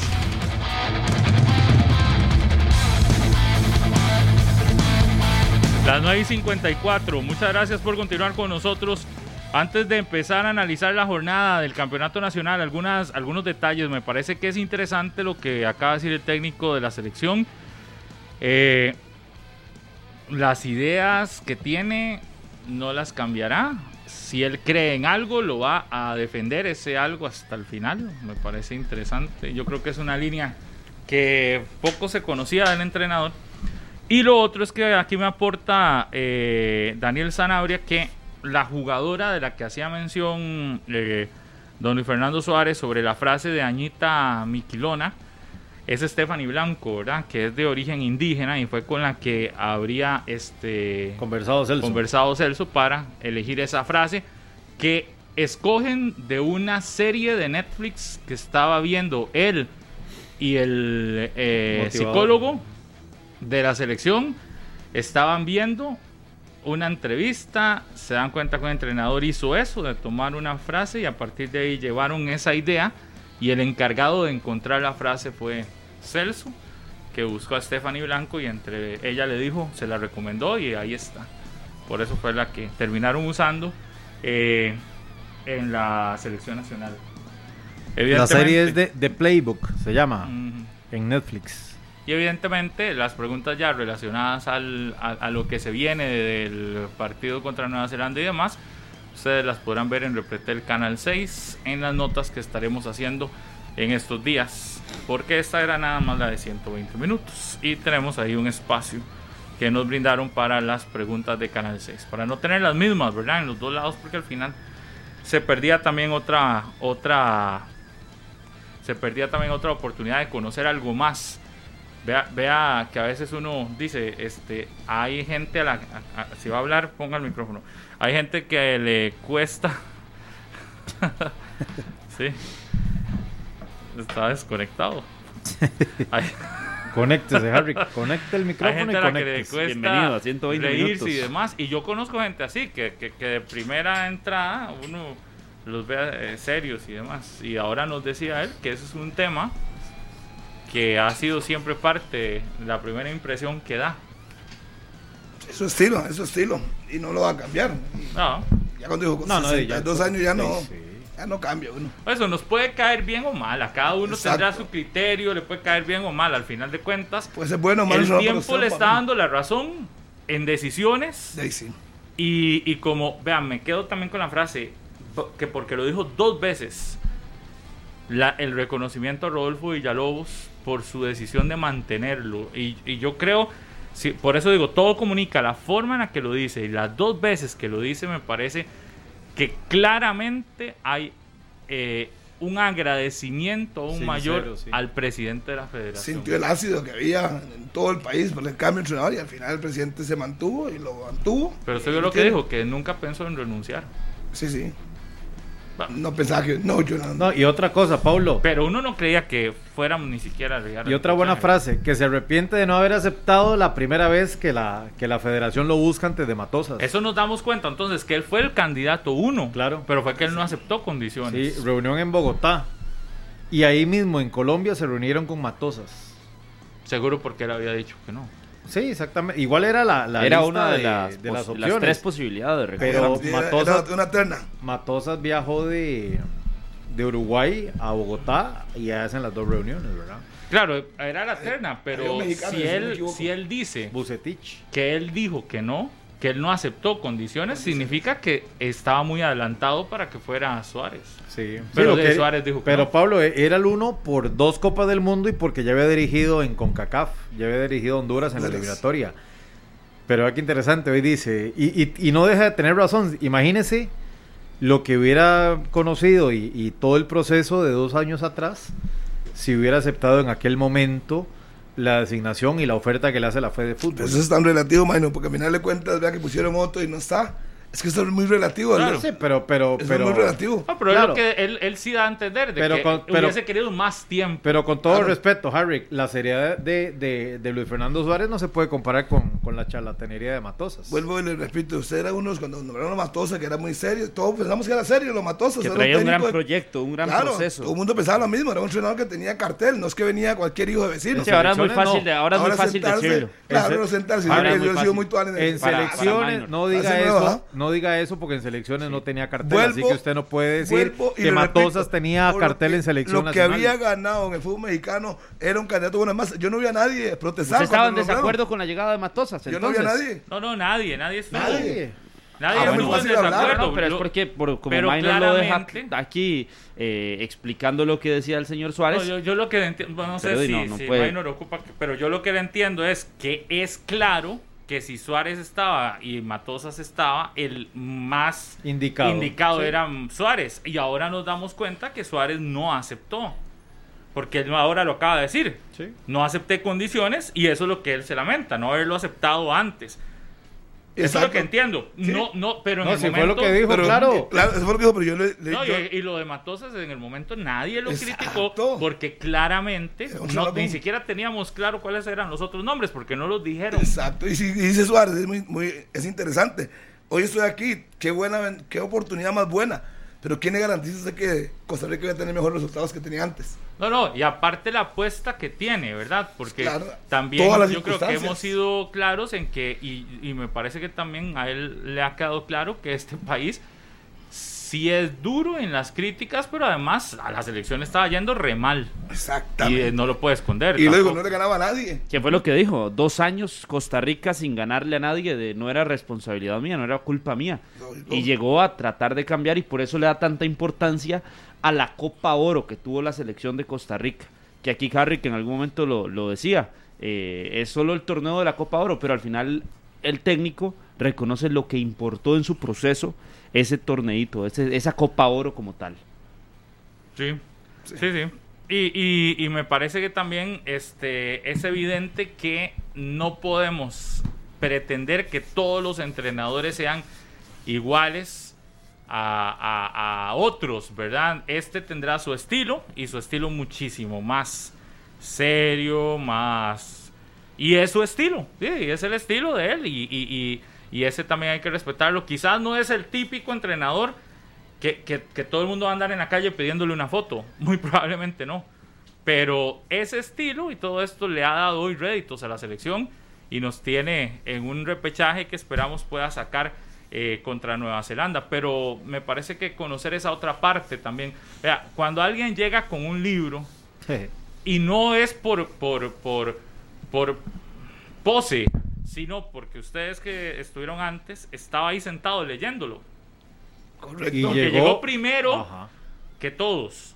exacto. ¿Cómo? Bueno, usted no, pero Ah, bueno. porque usted estaba arriba, pero primero que todos en el sentido que estaba ahí. Ah, ok. Sí, Casi Ahí, en- siempre en los sala de espera. entrevistados llegan, no hay cinco, no, no, estaba primero aquí. 8 y con un- 52 de la mañana llegó. Con, un- con el libro leyendo, sin, sin que el tiempo se- sin desperdiciar esos ocho minutos. Es decir, todas esas cosas comunican y, y- y me parece que también este, se muestra otra faceta de un entrenador al que sí también hay que ser claro que se le hizo críticas por que no parecía que sentía el- el- el- el- las cosas. Y vea que es una cuestión de percepción, porque o de formas, él ya nos dijo que no es así, tan metido en, en las cosas, ni tan... Son estilos. Son estilos, sí. Amante del tenis también, le gusta mucho jugar tenis. Hablaba con él antes de la entrevista, dice que hace rato no puede jugar precisamente porque de, no le alcanza el tiempo planificando y con tanto viaje, dijo. Así que de, es una persona muy es muy inteligente. A usted Luis Fernando Suárez no se lo no se lo baila fácilmente, ¿verdad? Y el estilo colombiano es un estilo directo que le gusta decir las cosas de frente, eh, sin ese resentimiento que a veces, o sin tanta vuelta, Oiga, pero como está acostumbrado el tico, ¿verdad? También a mí me llama poderosamente la atención, en una era de números y en una era tan tecnológica como esta, Del data. que ha dicho, yo respeto a los que creen en eso. Pero así espero que me respeten a mí. Ojo, aquí está dejando claro que él tiene percepciones y que si un jugador lo llama a él por la percepción que le deja de lo que puede hacer en un partido de más, aunque otro tenga mejores números, Estará por encima. estará el que a él tenga la percepción y dice, y yo espero que eso siempre me lo respeten, dijo ahora. Y la selección lo ha respetado. Pero yo, yo creo que ese es otro estilo del que nos han dicho que, ha, que se ha ido No, que, el fútbol, perdiendo. que hoy el fútbol moderno es con No análisis y Que- data. que- pero que aún así la, la percepción, eh, más allá de eso, marca de que en la selección de Costa Rica los futbolistas con mejores números o estadísticas, en su mayoría de campeonato nacional, están en selección. Eso, eh, ante las percepciones de otros técnicos, tal vez no sucedía. Lo- hoy Anthony Contreras, que es uno de los goleadores, Pero no está en por eso, pero no está hoy por está ser Johan goleador. Venegas, No, hoy no, está no. Ian Lawrence, que es uno de los máximos asistidores. Es decir, también sí hay, al final, por percepción, pero, pero las estadísticas Lo, lo, lo que también yo le entiendo también. lo que dice el Big Data en el fútbol es, por ejemplo, nosotros vamos a enfrentar a Nueva Zelanda. Si el lateral derecho o el delantero centro tiene X, Y números, usted ocupa un marcador con características similares numéricamente hablando, el mejor con los números para contrarrestarlo. Así manejan hoy muchos técnicos sus formaciones. casi todos. Ya las contrataciones claro, de esa prisa fueron es por esos por números. Pues yo creo que ese sistema se dañó. No, no, Pablo. no, pero ¿cuál sistema? Ese sistema estaba dañadísimo. Ángel Yo Catalina creo que no lo han dice, y Juan Carlos Rojas ha dicho que ellos tienen un sistema y que las contrataciones que han hecho No, pero ese debe ser todas por sistema por de números. libertad. Ah, pues y yo creo, sí. recuerde que la liga también ha hablado de contrataciones. Con De hecho, Junior. cuando Junior Díaz es contratado es por los números que le dio cuando estaba En Herediano. de centros que hacía en Herediano. Ah, se sí. ganaba todo por arriba. Pero a lo que voy es eso. Está bien, verá los números, analizará, escucha, porque sí le gusta escuchar, pero la última decisión, aunque tenga los mejores números y las estadísticas, si él siente que X jugador le va a resultar en esa posición o para el estilo que quiere implantar, va, Y va a ir. Y no le gustan las canchas sintéticas. No, no le gustan. Para nada. No, no, no, no.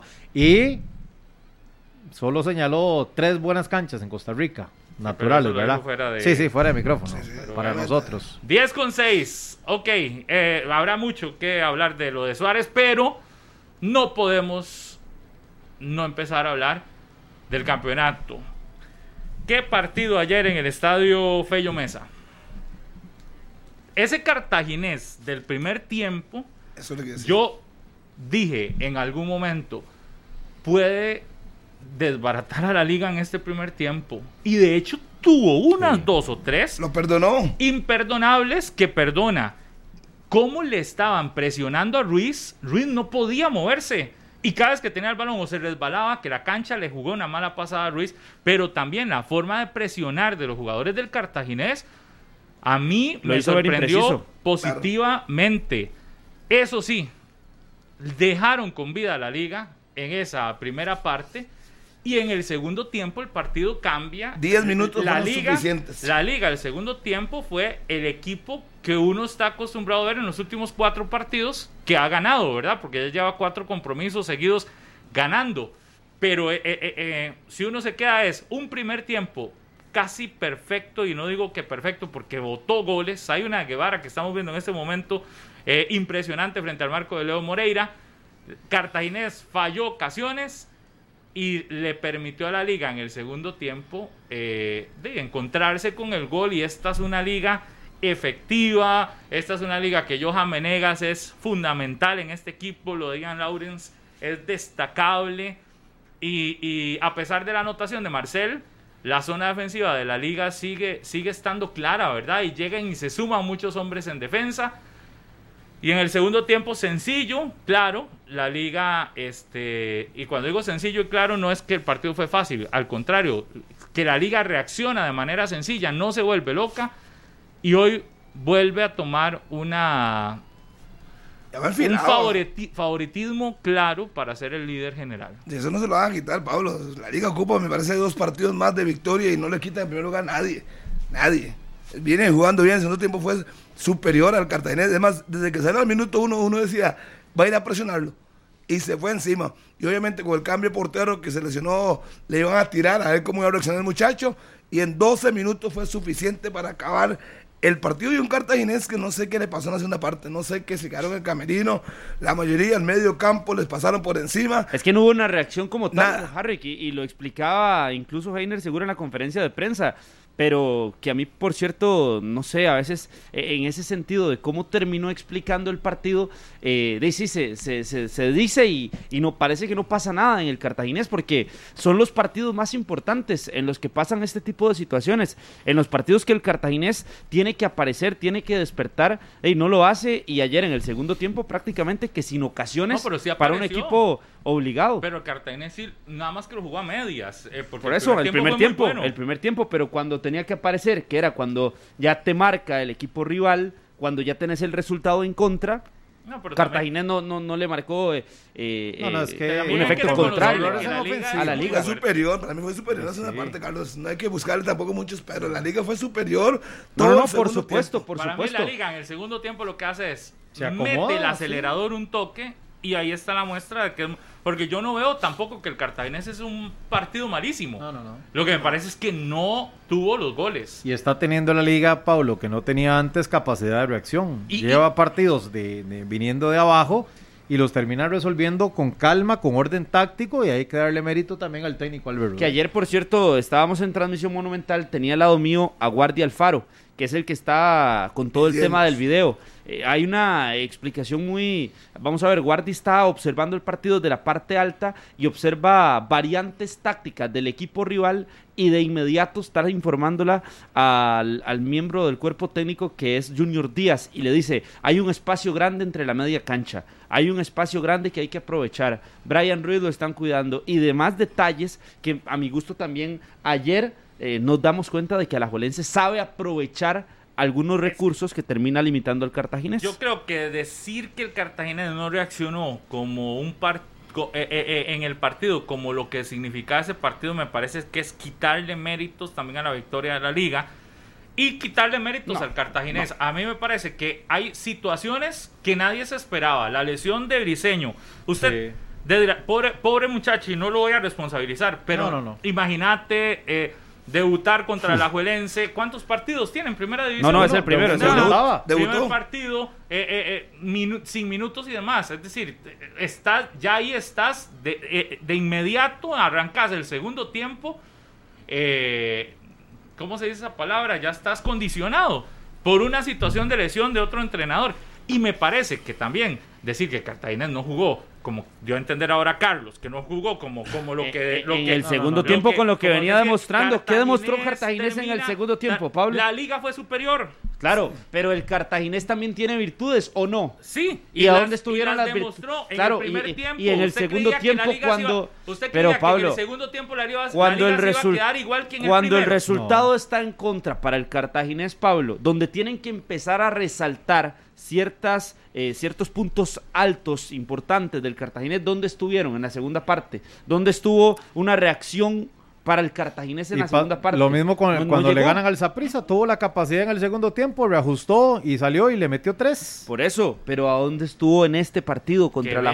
Sí, pero ve el rival que tuvo, tenía. Por eso, pero no hubo una muestra, por lo menos, de algo diferente del cartaginés. Usted lo vio el ¿Dónde? primer tiempo, el primer eh, tiempo. Claro, la pero yo le estoy hablando del Jugó, segundo. jugó. le estoy mí, hablando el del Cartaginés, segundo. Usted dice que jugó Bueno, mal y- segundo Entonces diga tiempo. que Sí. Cartaginés es de, lo que de le un tiempo diciendo, nada más. No, no, no, es que eso es lo que estoy diciendo, de que en el segundo tiempo el cartaginés Para no mí el apareció y no tuvo tiempo es- reacción. Para mí el Pero usted tiempo, siga, siga a Pablo, pa- eh, no, Minor, como para mí el siempre. segundo tiempo, más que error Usted sígalo, usted sígalo. Para mí es una virtud clarísima la Liga Pero también una deficiencia del cartaginés. Es que yo creo que es que ante la adversidad iba perdiendo 1 a 0, ocupaba empatar mínimo el juego. La liga se fue con todo, Cartagena no tuvo arrestos. Claro, tuvo como le ha 30 pasado a muchos equipos. Cartaginés pudo tener 30 minutos para irse encima de la Juelense y no, lo, no se lo permitió la liga. Desgraciadamente para el Cartaginés le faltaban hombres. Y desgraciadamente para el Cartaginés, Se le cogió no- el portero.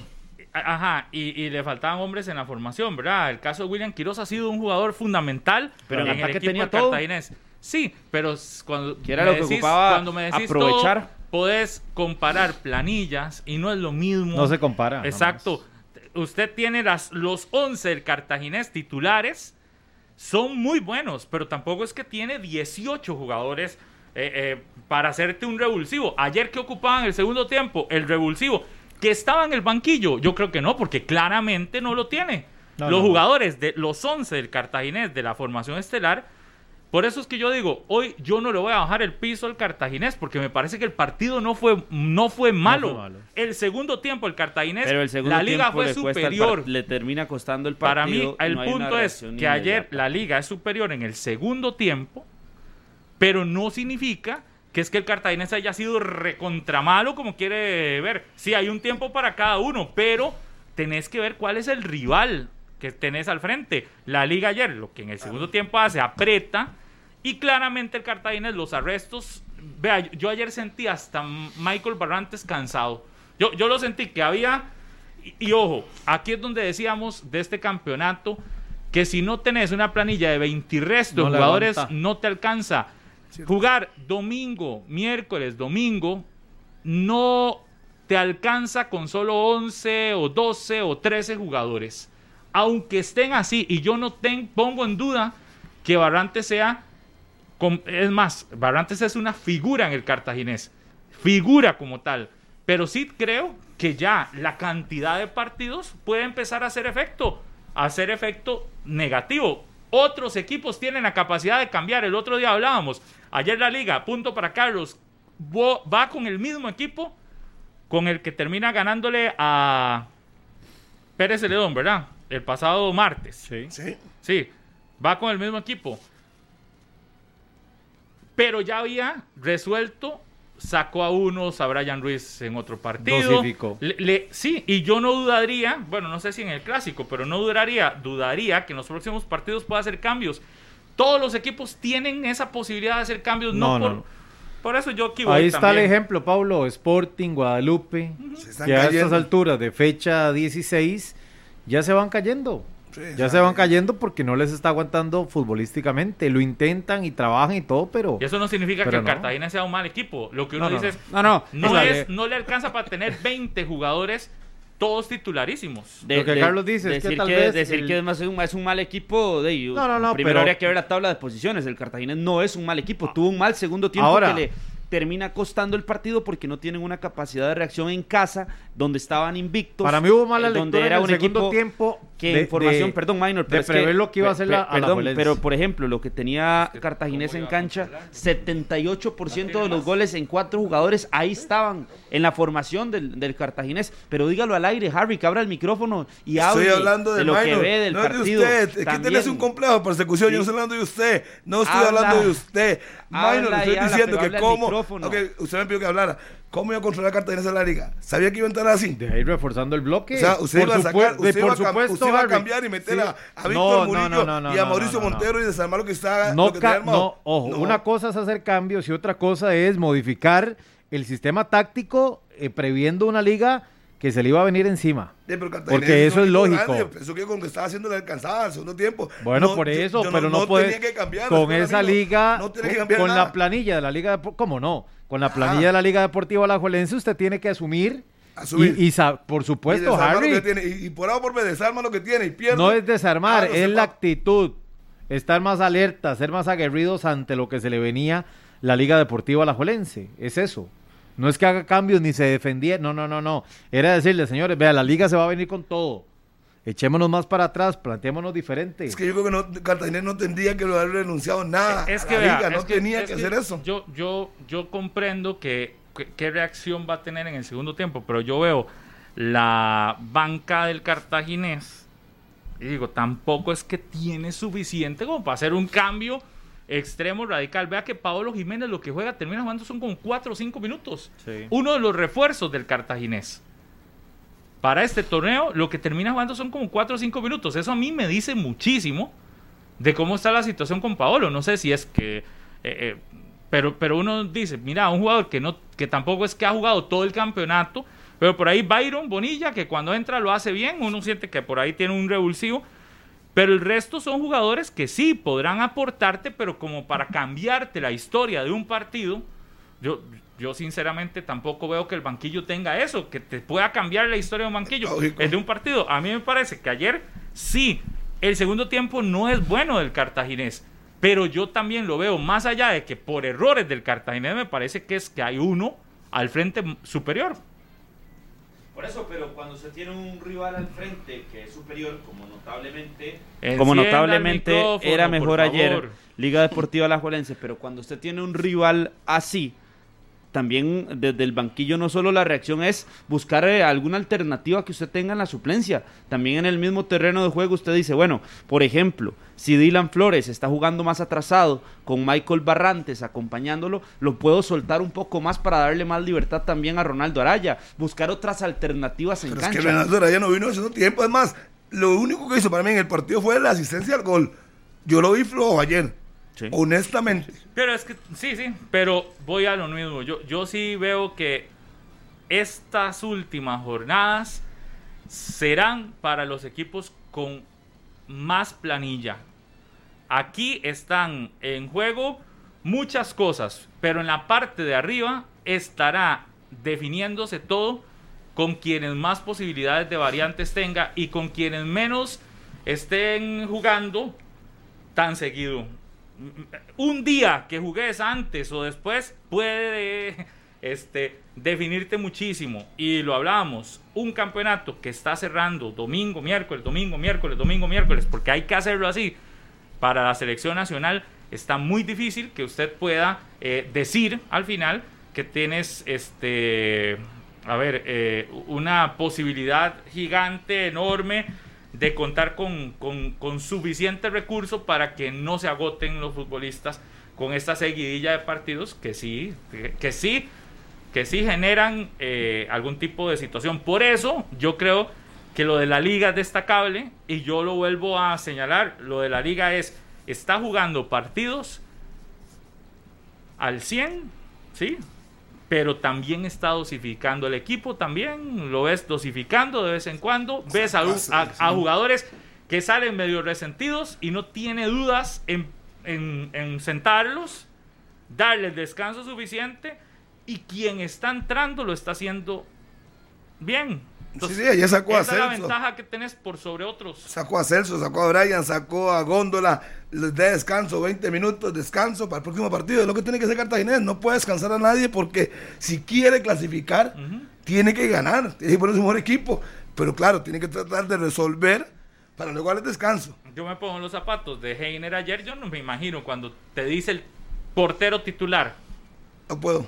no puedo seguir el segundo tiempo. Y él vuelve a ver el banquillo y dice, tengo que debutar a un muchacho que Contra no sé liga. si e- en, en un momento que la liga está peleándome el primer lugar, Que, va perdiendo. va perdiendo, que se me va a ir arriba y tengo que darle la confianza. Tampoco es que...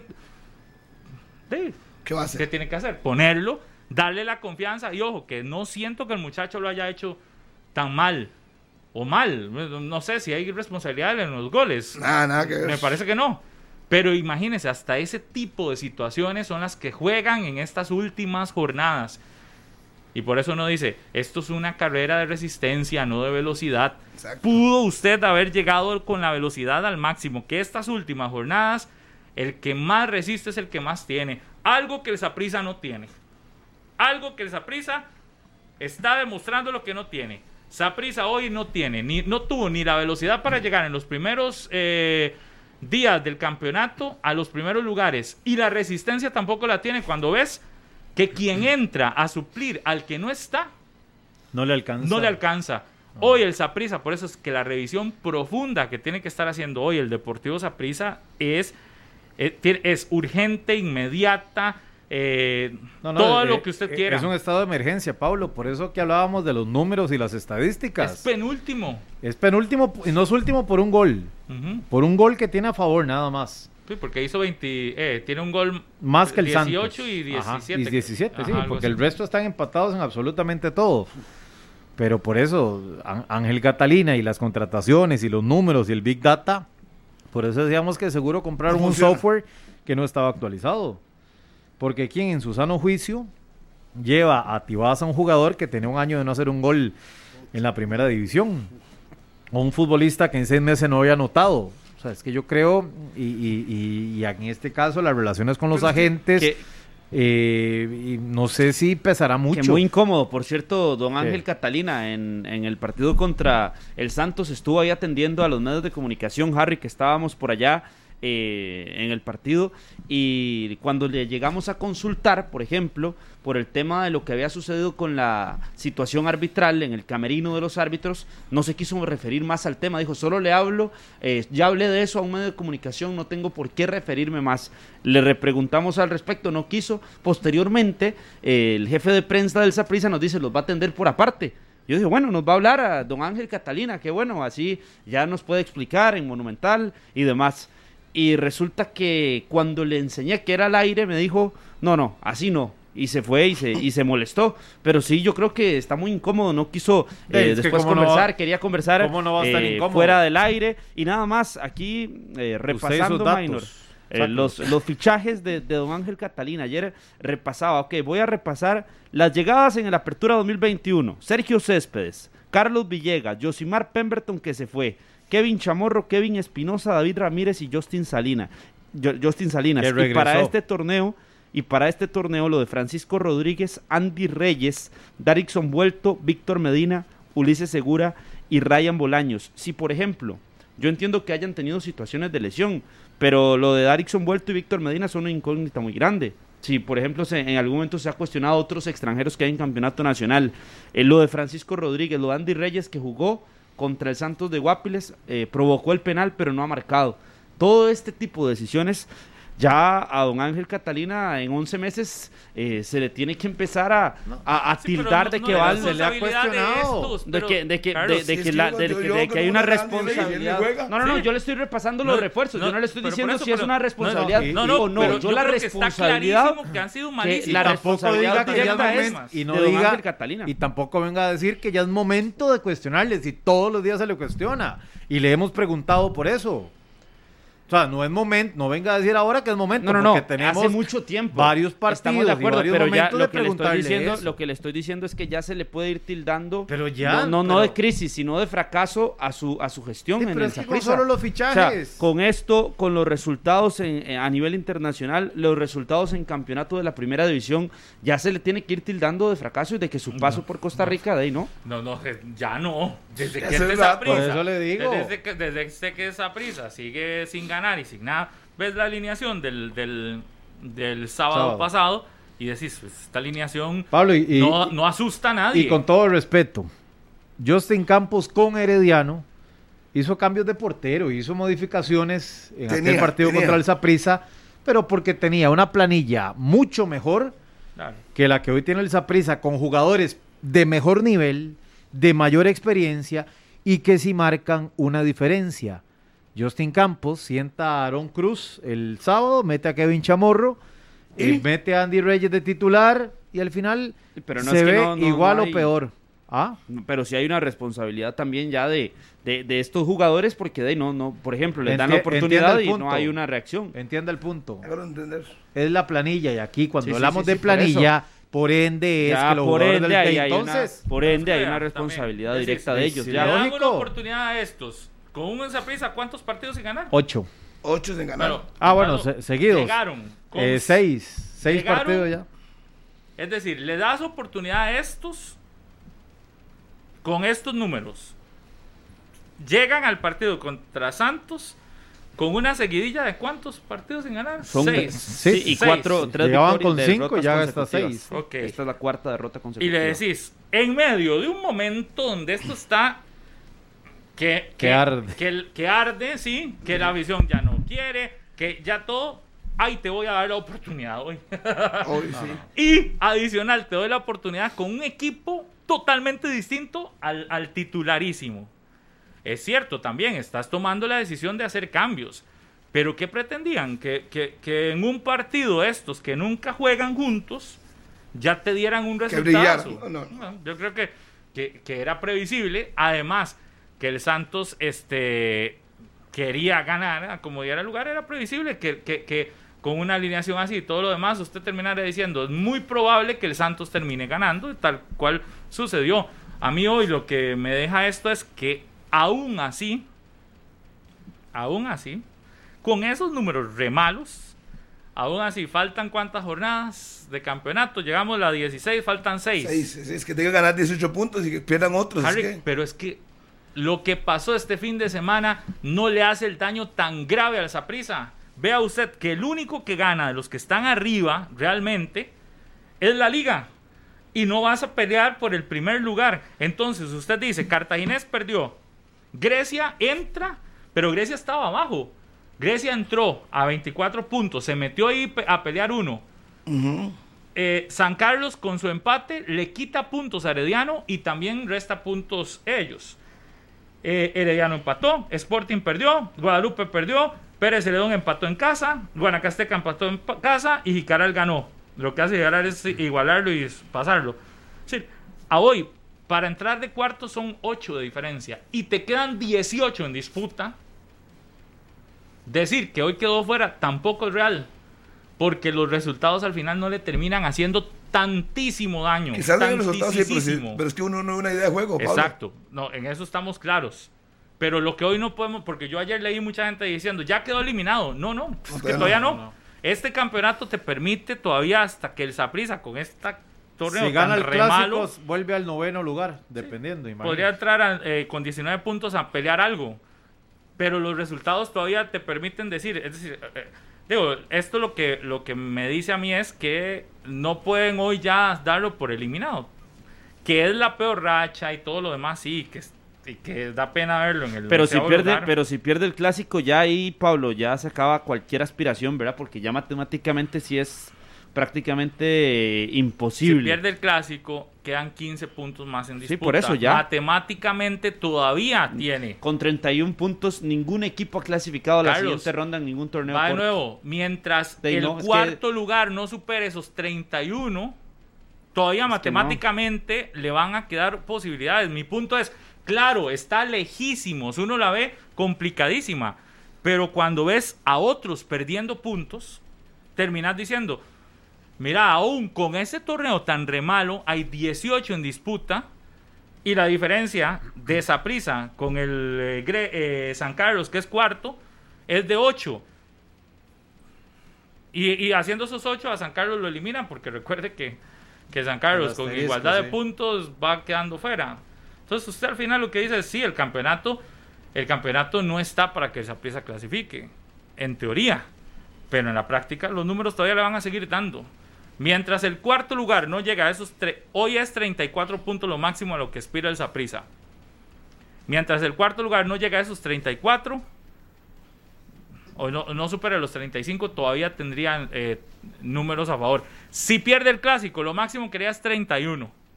Ahí sí Hasta un- que el cuarto no haga no, pero ya 31, ahí- ahí también hay que todavía ser- puedes decirle. No, no, Matemáticamente "Tenés sí. vida". Matemáticamente, no sí. estoy hablando Pero hay de que ser realidades. no. Harry, ¿y seguirá pensando el señor Carlos Serrano lo que dijo?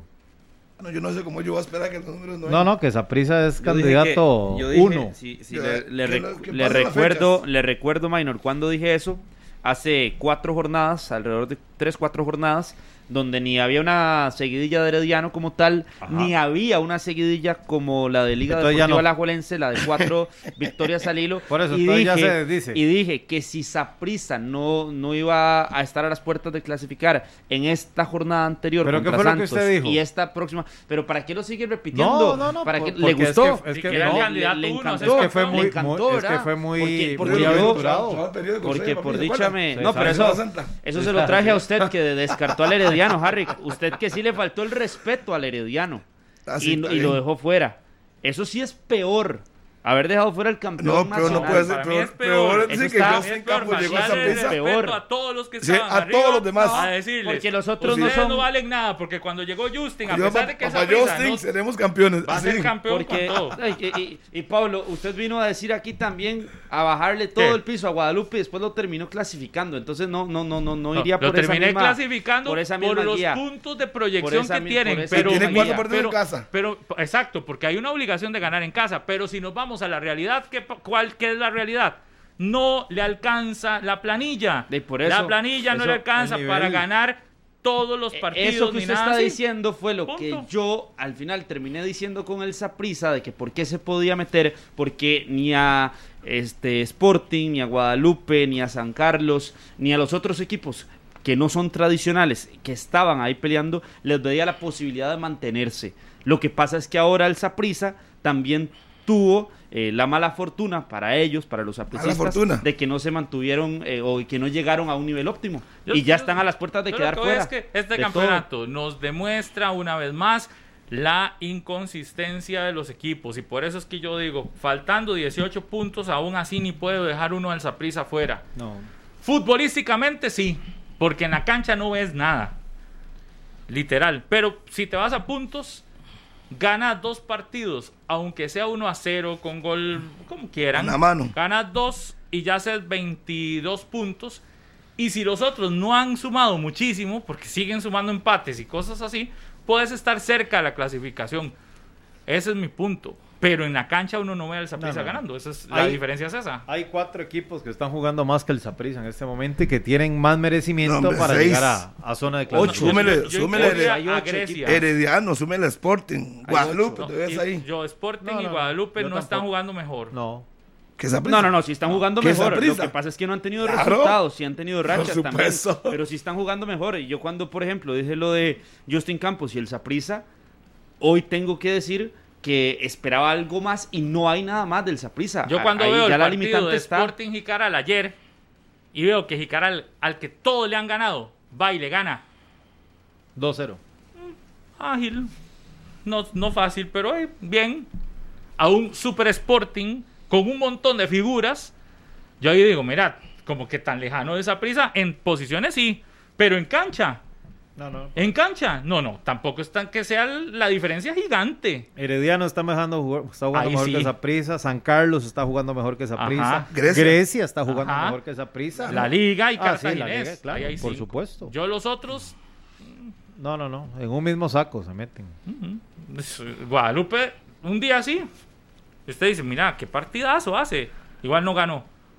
Ay, pero qué partidazo. Le terminó haciendo un buen partido a Sporting. Que viene de, de así de picada, Sí. ¿verdad? Claramente. Al mismo, el al mismo Guadalupe, eh, perdón, al mismo Grecia. Guadalupe le hace un muy buen partido ayer. Sí, pe- pero, pero, no le alcanza. No. Sí, Por lo la- mismo. La ventaja que tiene ahora tiene cuatro partidos en casa. aquí veíamos la situación de. Sí, eso es ahora lo que tendrá que Tiene hacer. su clasificación en su mano. Depende Pero, de sí mismo. ¿Contra quién es? Por eso es que yo digo aquí. Cierto, lo de Saprissa en cancha está pésimo. Sí. Pero Guadalupe, uno de esos en casas contra Saprissa. ¿Y qué tal que luego el Saprissa le gane? Lo puede meter en problemas. Sí, claro. Sí le gana. Sí, por eso. sí. Hoy en cancha no es nada de Saprissa, pero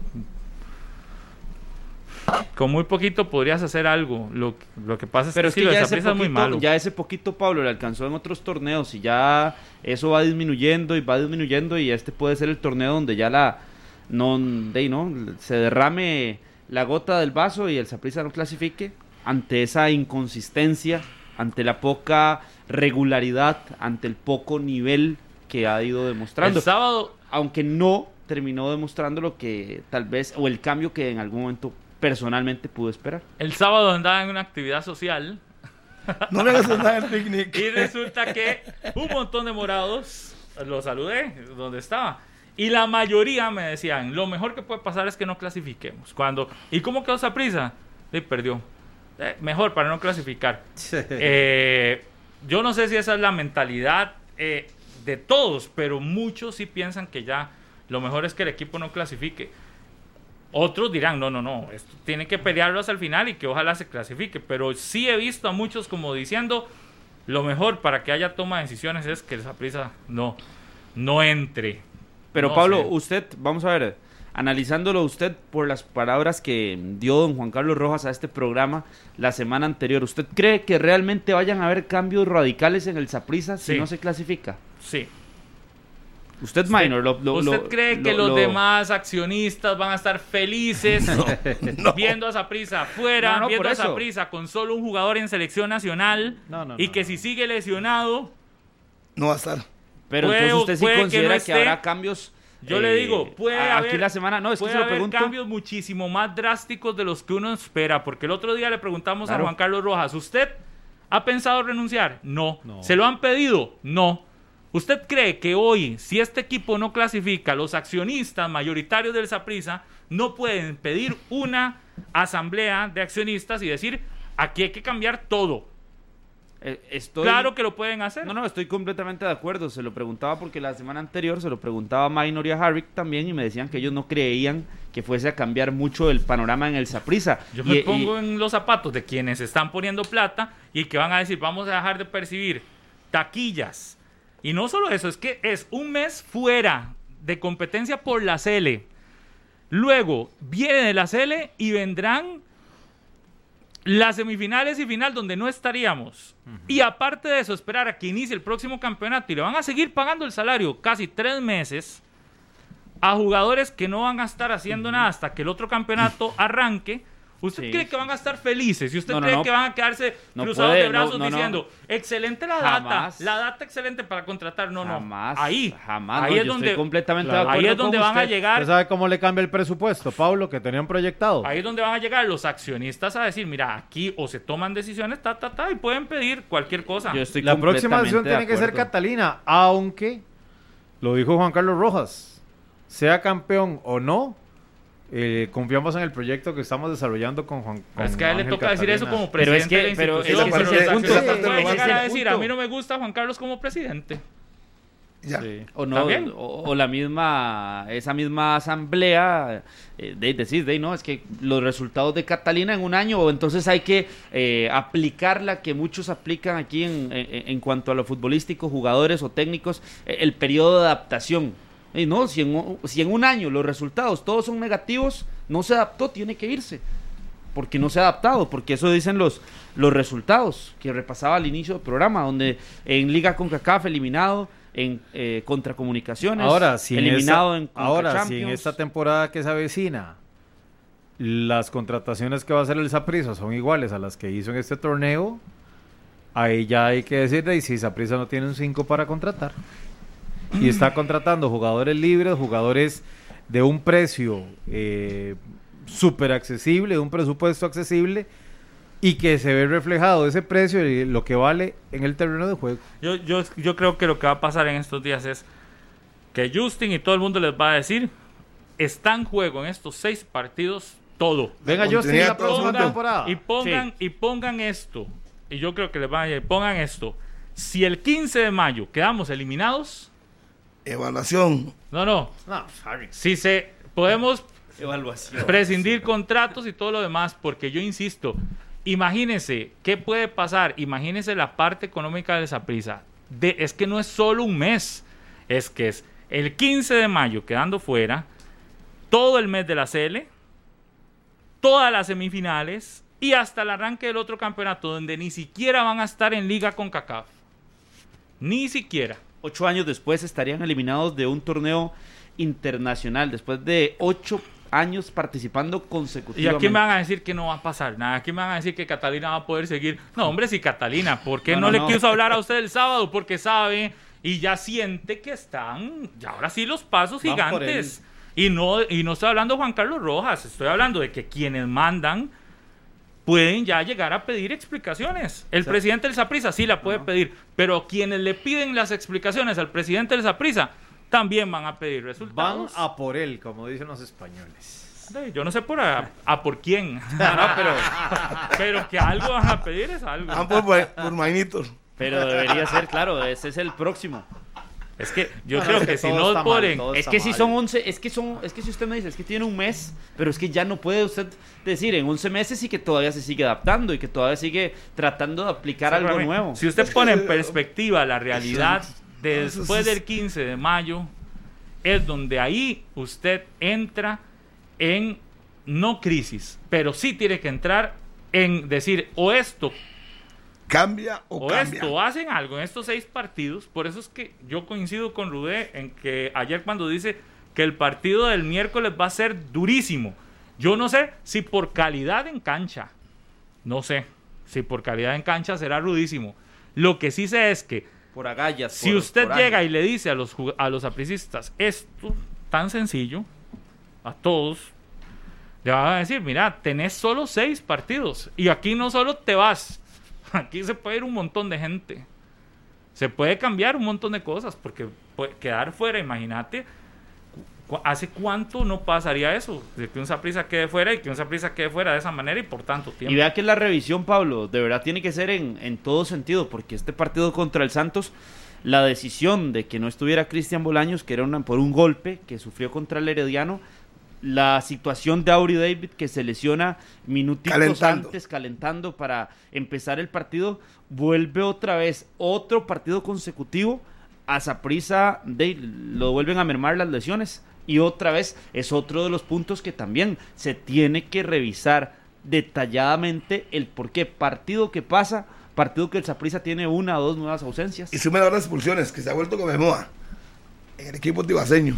Bueno, que se salvaron en el partido eh, contra Santos que no les expulsaron a nadie al final. Al final, Espinosa. No, no, no, no lo expulsaron. Ratificado por el cuarteto arbitral. Bueno. No hubo roja. No hubo roja para Espinosa. Un saludo para Luis Gerardo Pérez. Ruiz y doña Ania Martínez en San José de la Montaña. Ayer me invitaron a ir a a conocer por allá. Un saludo para ellos. Simplemente espectacular. Gerardo Ruiz y doña Ania allá en San José de la Montaña, Ania Madrid. Sí, sí, aquí me ponen, agréguele a lo de, y ya lo decía, lo de un solo seleccionado, efectivamente, eso lo decía, es una de las, es otro de los puntos que no se puede y que no lo pueden dejar como por nada, decir, un Saprissa, que si va al mundial, lo que tiene hoy seguro solo uno, es Kendall Waston. Nada más. Y hoy lesionado Kendall, ¿verdad? Que uno, y que uno, por el bien de la serie, espera que se recupere. Bueno, y lo Ricardo Blanco, que el técnico al lado de él, que podría meterse Sí, pero hoy no está, los últimos partidos no. por Entonces habría que ver si, si, si lo va a meter o no lo va a meter al final. Pero hoy, fijo, solo hay uno. Pero va que Ricardo Blanco ha tenido unos partidos eh, complicados, por lo menos los últimos, ¿verdad? Después de la expulsión, eh, contra Santos estuvo a las puertas de ser expulsado, sin embargo no se puede castigar eh, doble por un penal también, entonces también ya no está teniendo el mejor nivel de todos. Les pregunto, ¿llenarán los manudos el Nacional sí o no? Sí, Sí, claro. para mí sí. No, No, no, sé si, no, no, no, sé si no lleno. sabe, ayer leí, ayer llenarle, pero la leí, pregunta fue llenarlo o no. ayer leí, No, sé, regañando. no sé si lleno. ayer leí a un grupo de manudos diciendo, llenémosle a Grecia Y, con y no a prisa. No, no, pero yo creo que el manudo, vea cómo estaba el clásico. Mesa. Pero usted vio los costos, usted Sí, vio los está caro, precios. No, no, caro. no, no lo van a llenar. ¿Usted vio los precios de ese partido? Sí, sí, sí. Sí, sí, sí. Para mí está Pero yo- exagerado yo para el como momento que aficionado está viendo esa prisa. Ok, el Saprissa es local, pero ver a la liga Ganando sacar, esa prisa. sacar la victoria contra el peor Saprissa los últimos años, prácticamente diciéndole chao, chao para las semifinales. Claro. Ver a la liga todavía consolidándose más en el primer lugar, yo voy.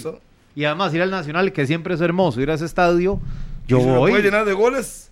Pueden ir No el. importa, el Harry, contra- que gane contra 2-0, Grecia que gane 2 a 1, pero ganarle al Saprissa en cualquier escenario. Para un liguista siempre es Yo bonito. leo a muchos aficionados más bien con un discurso contrario y decir, eh, por más que sea el apoyo, por más que sea ir a seguir No, a Liga no, no. Deportiva Alajuelense, es ayudar a nuestro archirrival. Y al archirrival, según lo que leo de muchos aficionados aquí en las redes Pero sociales. ¿cuántos de esos van al es- estadio? es- no, ¿Cuántos no, no. Sí, sí, la son- mayoría. Pero muchos son socios. no, no, Maynor. no, no, no. Muchos son socios. Vaya, revise sus redes sociales. A usted Bueno, le pero encanta tal vez estar los metido en el socios. celular. Tal vez los Revise. socios no. Hay muchos, hay muchos que son socios de Alajuelense y ¿qué que pagan por ir afuera a partidos y, que no quieren ir. utiliza para tratar Pero de de, ahí. de ponerse en Yo lo que siento Bueno, es que, mire, si usted. su argumento.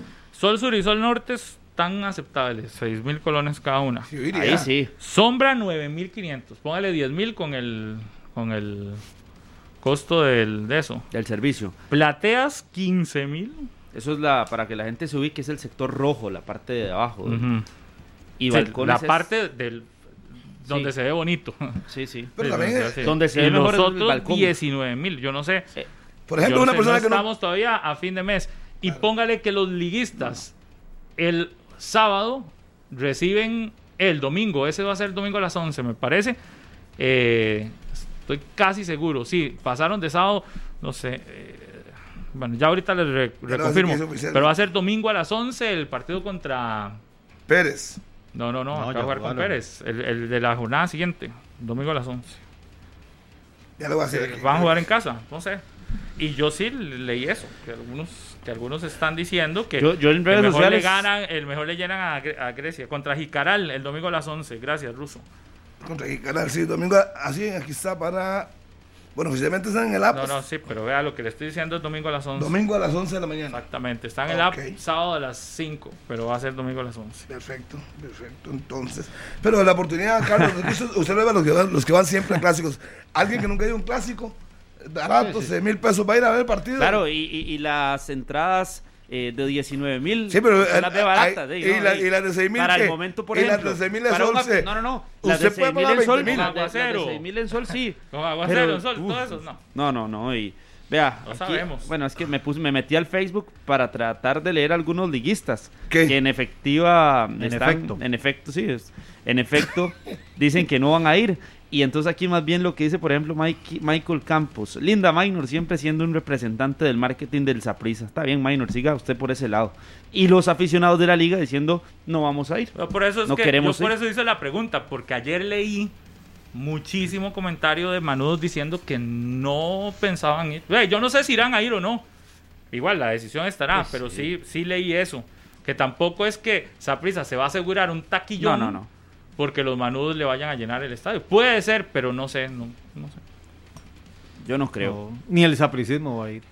Yo diría que los- alrededor de los 15.000 fiebres, personas. fiebres, fiebres van a ir, los fiebres morados. Es el partido más importante de fútbol que suele quejarse de tanto romanticismo, ir a jugar un clásico, el que no tiene la oportunidad puede aprovechar, que está, no está tan caro el sol.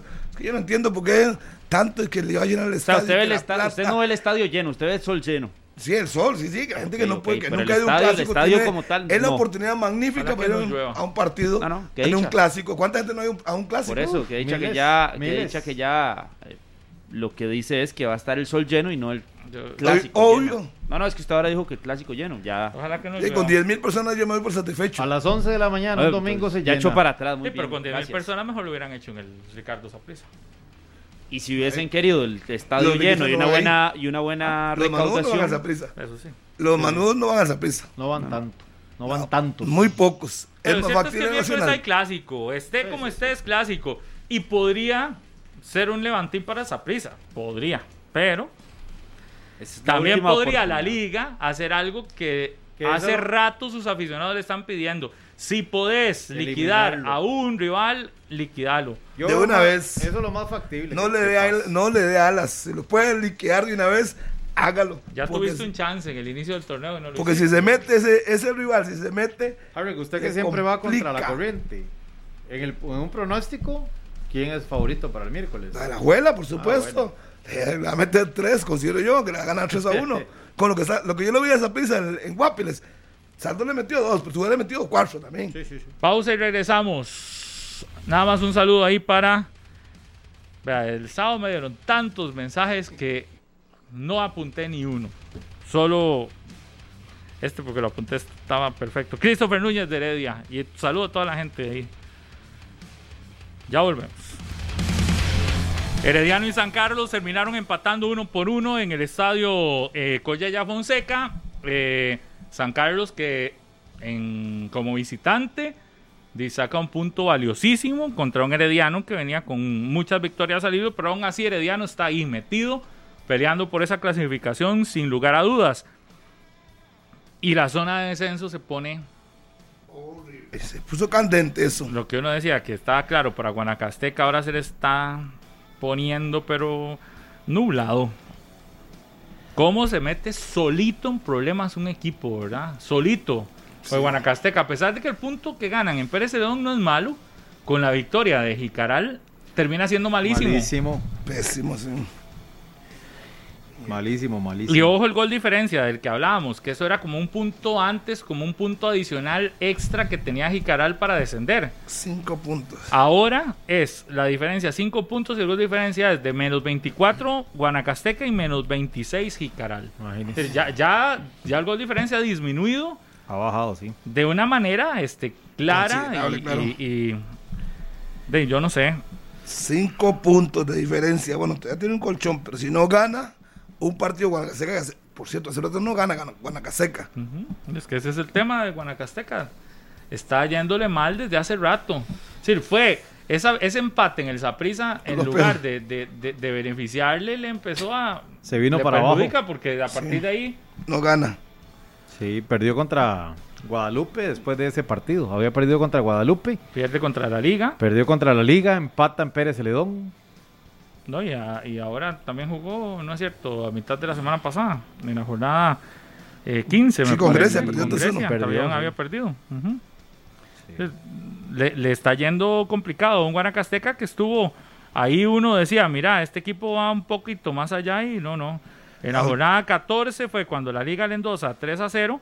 En la 13 eh, Le ganó es- a, a Jicaral 3-2. es cuando ahí sí le gana al partido más, ahí hasta el momento más importante y el que hoy le tiene cinco puntos de ventaja. Sí. Si no, ¿qué pasa con los próximos juegos? Que Guanacasteca tiene un partido en casa esta, esta mitad de semana contra San Carlos. Tiene que ganarlo. Y, San Jicaral- Carlos peleando clasificación. y Jicaral visita Guadalupe. Está ¿verdad? complicado. De- digamos, también Jicaral la tiene complicada. Entonces, eh, pero lo que hacía indicar que Jicaral está comprando los 95 números ya de la rifa, yo creo que Guanacasteca le empezó a pedir. Le pidió unos cuantos, ayúdale a tiene vender. 90. Uno del talonario. Jicaral ahora tiene 80 números y Guanacasteca ya se está dejando 20. Sí.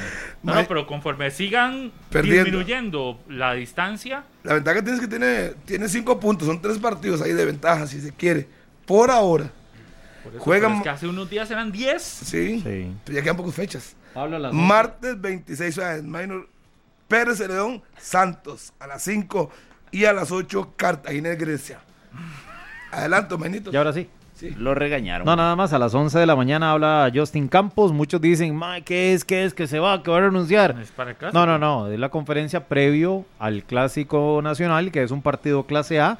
Saprisa lo hace hoy. Perfecto. O sea, siempre se hace el martes. Saprisa lo adelanta. Mañana hablará Albert Rudé, por ejemplo, de cara a este partido tan importante. Jornada, martes, 5 de la tarde, Pérez Celedón Santos. Pérez Celedón ahí en casa. Si no quiere meterse, problemas. tendría que ir a, a- a- a ganarle ese partido al Santos. Cartaginés Grecia, 8 de la noche. Ahí perderá puntos alguno de los dos que está metido, los dos metidos en este momento en zona de clasificación. Fello Mesa, mañana 8 de la noche. Miércoles 3 de la tarde, Guanacasteca contra San Carlos.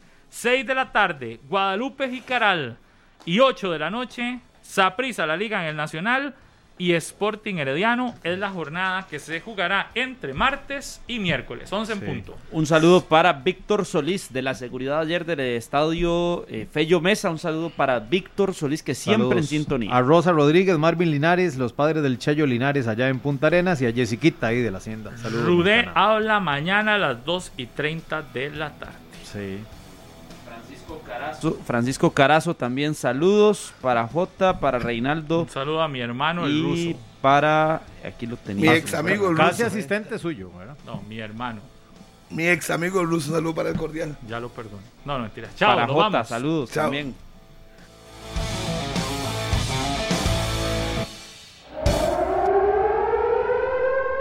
Este programa fue una producción de Radio Monumental.